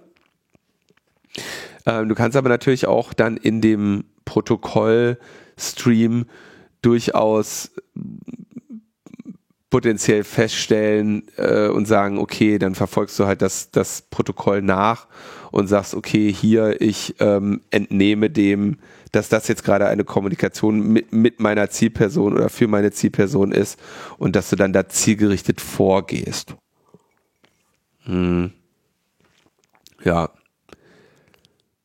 Aber ich fand es auf jeden Fall spannend. Ja, Management Summary für alle, die bei all den ganzen Abkürzungen komplett ausgestiegen sind.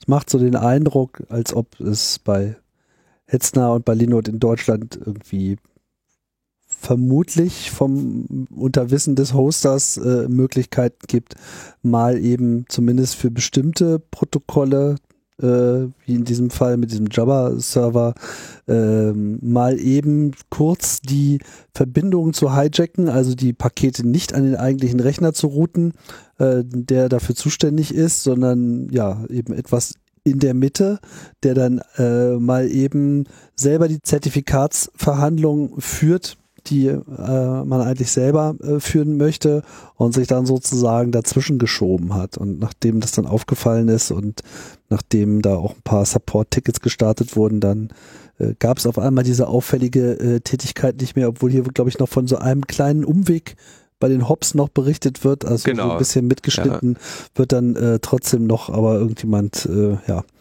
hat sich dann wohl ein bisschen ertappt gefühlt. Ja, ich würde, also es könnte echt sein, dass sie dafür das Tool MITM Proxy benutzt haben und den kannst du halt an- und ausmachen, ne? Da kannst du halt einfach sagen, ja, okay, route mal von hier nach da und äh, oh, lass mal kurz den aktiven Angriff sein, dann, dann fließt das einfach wieder alles durch. Ähm, ja. Ich bin, ich frage mich halt, ne, jetzt, also es, es liegt nahe, dass das eine, äh, ein, ein Angriff von staatlicher Stelle war. Ähm, ich habe ein paar Vorstellungen, worum der sich vielleicht gedreht hat. Ne? Also ähm, es gibt Ransomware-Gangs, die vielleicht sich auf sowas äh, auf solchen Servern rumtreiben. Es gibt äh, Könnte was vielleicht andere zu tun haben. könnte was damit zu tun haben. Ne? Also das ist äh, mh, schon, ja, also das, das ist erstmal eine plausible Schilderung. So, ob, was natürlich die, die Sache so ein bisschen ist, ist, was be also den ganzen Server direkt hops zu nehmen, ist halt eine, eine relativ dreiste oder eine relativ äh, relativ breiter Zugriff. Ne? Jetzt kann man natürlich wieder sagen, haben die, damit hätten sie jetzt potenziell erstmal alle Connections dahin mitschneiden können. Und auch jede Kommunikation. Und äh, wenn die Kommunikation, wenn sie Ende zu Ende verschlüsselt war, dann zumindest immer noch die Metadaten, wer wann mit wem kommuniziert hat, ne? Und wie viel und wie, wie lange die Pausen und so waren. Das ist schon ein relativ üppiger Zugriff. Bin mal gespannt, ob wir da noch irgendwie was hören von den Ermittlungsergebnissen oder ob, äh, ob der, also das Thema scheint nicht so hochgekocht zu sein, so dass sich jetzt auch nicht so wirklich jemand da, ähm, also im Moment ist da, glaube ich, noch niemand unter, ähm, unter, unter Rechtfertigungsdruck. Ja, mal gucken, ob das noch kommt. so. Damit sind wir am Ende der Sendung angekommen. Genau. Super. Damit sind wir am Ende der Sendung. Mhm. Ist dann doch noch ein bisschen länger geworden. Wenn du unbedingt Facebook kostenlos benutzen willst, ohne dich tracken zu lassen.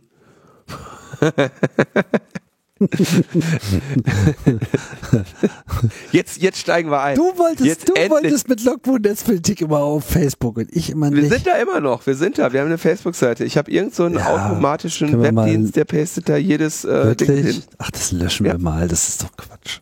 Was soll man denn? Nee, da kommentieren auch Leute, lass. ist nicht dein Ernst. Doch, ich habe da letztens reingeguckt. Echt? Hier Facebook. Kommentieren Leute auf Facebook. Das ist das Problem, wenn du auf so einem Service präsent bist, aber du bist da eigentlich gar nicht präsent. Was soll denn das? Naja, okay, gut. Es ist eine Werbenetzwerk und wir werben da kostenlos. Was willst du mehr? Guck hier, mit hier willst du nicht sehen, mit äh, deinen Bildern und allem. Mit der, die werden da direkt. Echt? Aber wir Ja. könnten uns doch dafür, aber okay, das heißt, wir werben da, dann könnten wir uns doch auch dafür bezahlen lassen, dass wir nicht werben. Das wäre doch super. 10 Euro. Genau. Dann hören wir auf, auf Facebook zu posten. Also, das hätte, da hättest du immer hin, ne, du hättest du immer darauf hinweisen können. Bei uns könnt, kriegt, könnt ihr auch 10 Euro zahlen. Da hindert euch niemand dran. Ja. Und äh, was wir machen ist, bei uns ist sogar so, wir machen einfach genauso weiter. Das ist doch, ist doch viel cooler als, also Face, Facebook sagt auch, alles genauso wie vorher, ne? aber keine Werbung. Bei uns war nie Werbung, also ist alles genau wie vorher, 10 Euro, zack. Finde ich einen fairen Deal. Und außerdem könnt ihr ja für uns Werbung machen. Das dürft ihr ja nicht vergessen. Ne? Das kostet allerdings Geld, für uns Werbung zu machen. Da müsst ihr in unseren Shop gehen, könnt ein T-Shirt kaufen, dann könnt ihr Werbeträger werden für uns. Ich finde, wir haben, ich, also irgendwie, also ich verstehe, warum das andere sich durchgesetzt hat, ne? Aber ich finde unseren Ansatz charmanter. Ja, ich auch. Oh Gott, ich stelle gerade fest, dass ich hier noch so, ach Gott, ich habe hier sogar noch, ich muss da glaube ich mal ein paar Sachen löschen auf, auf, auf Facebook, das geht alles gar nicht. Oh, gibt's da was von dir? Naja, es, ich hab, äh, aus irgendwelchen Experimenten gibt es irgendwie eine Meta-Ebene Profil oder wie das heißt. Keine Ahnung. Da ist natürlich nichts drauf. Aber auf Logbuchnetzpolitik ist auch nichts drauf. Doch, da kommentieren Leute, du kannst da irgendwo hingehen, dann Also wenn ich da drauf gehe, dann kommt da gar nichts. Manage Page, hier kommt auch, was ist das hier? Page. Ne, bei mir kommt da äh, hier prophetisches Perfekt, Enkeltrick beim Hackersilber, Ah ja, hier. Bilder. Jetzt habe ich das auch. Ist, das ist so furchtbar auf diesem Facebook. Grauenhaft. Grauenhaft. Aber das liest doch kein Mensch. Da sind da immer Daumen drunter. Hier drei, dreimal gefällt mir. Was? Tatsache. Sechsmal gefällt mir. Drei. Vier. Aha. Vier 2000 gefällt mir. Für die drei Daumen da machen wir hier irgendwie so eine Präsenz auf so Machen wir ja nicht. Wir machen doch gar nichts. Das macht alles irgendein Skript. Ja, das ist doch, das ist doch eine Ausrede. Wenn, wir sind doch hier, wir sind doch hier da. Wir unterstützen doch diese, dieses ausbeuterische äh, System durch unsere Präsenz. Wieso kriegt man das eigentlich bei Facebook nicht äh, um die Ohren? Warum muss man sich das immer nur bei Twitter vorwerfen lassen? Weiß ich nicht. Das ist alles, alles, das ist alles ungerecht. Naja. Aber ich tendiere dazu, Sachen einfach zu löschen, wenn ich, wenn ich die nicht wirklich brauche und benutze. Aber ich stelle halt. Deswegen willst du auch nur ein iPhone mit irgendwie 256 Gig. Ja, das reicht mir auch. Na, ganz bestimmt. So. Echt so wenig? Ja. Der Rest ist in der Cloud. Other people computer. Dann brauchen wir das ja nicht mehr. Das ist, nee klar, das kann ich verstehen. Dann brauchen wir ja keinen eigenen Speicherplatz mehr, wenn das. Hm. Gut, äh, zum Abschluss noch ein bisschen Propaganda aus China und wir hören uns dann nächste Woche wieder, nehme ich mal an. Ich von aus. Vielleicht bis dahin mehr passiert, dann müssen wir nicht irgendwie so die Auseinandersetzung mit Belanglosigkeiten hier so in die Länge ziehen. Belanglosigkeit. Das war doch super Feedback. Ach so, ja, nee, ja, Feedback schon. Feedback schon, Ja. aber ich meine, die, die anderen Ja, Themen. ich finde das gut. Passiert ja Nein, ist mehr. auch wichtig, man muss auch diese Diskussion führen. Ich glaube, das, das ist für viele, ist auch für uns gut, also für mich zumindest, dass man das einfach mal so ein bisschen quetscht und, und, und einfach mal ein paar äh, Aspekte sieht. Gerade das bei diesem KI-Thema, da sind wir noch lange nicht mit durch. Das wird noch. Nee, da meinst du, da, meinst du, das setzt sich durch? Meinst du, da, meinst du, da werden wir nochmal drüber sprechen müssen? Ich habe ich hab so den Anflug einer, einer Vermutung auf jeden Fall. Uiuiui. Jetzt machen wir aber erstmal Tschüss hier. War? Leute, bis später. Jawohl. Macht's gut. Bis denn. Ciao, ciao.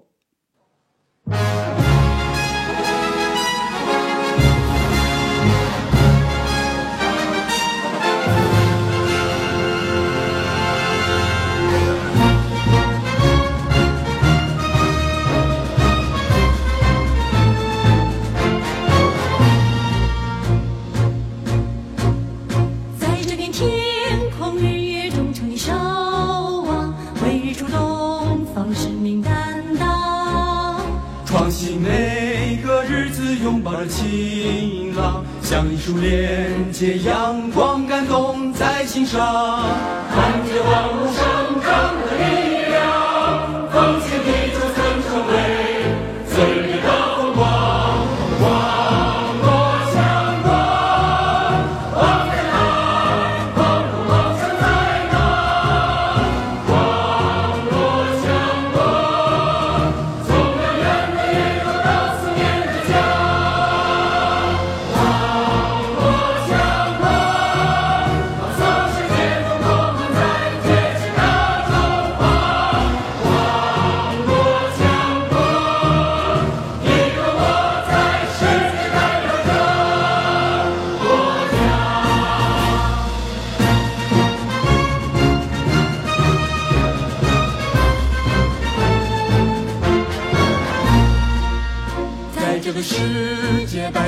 成全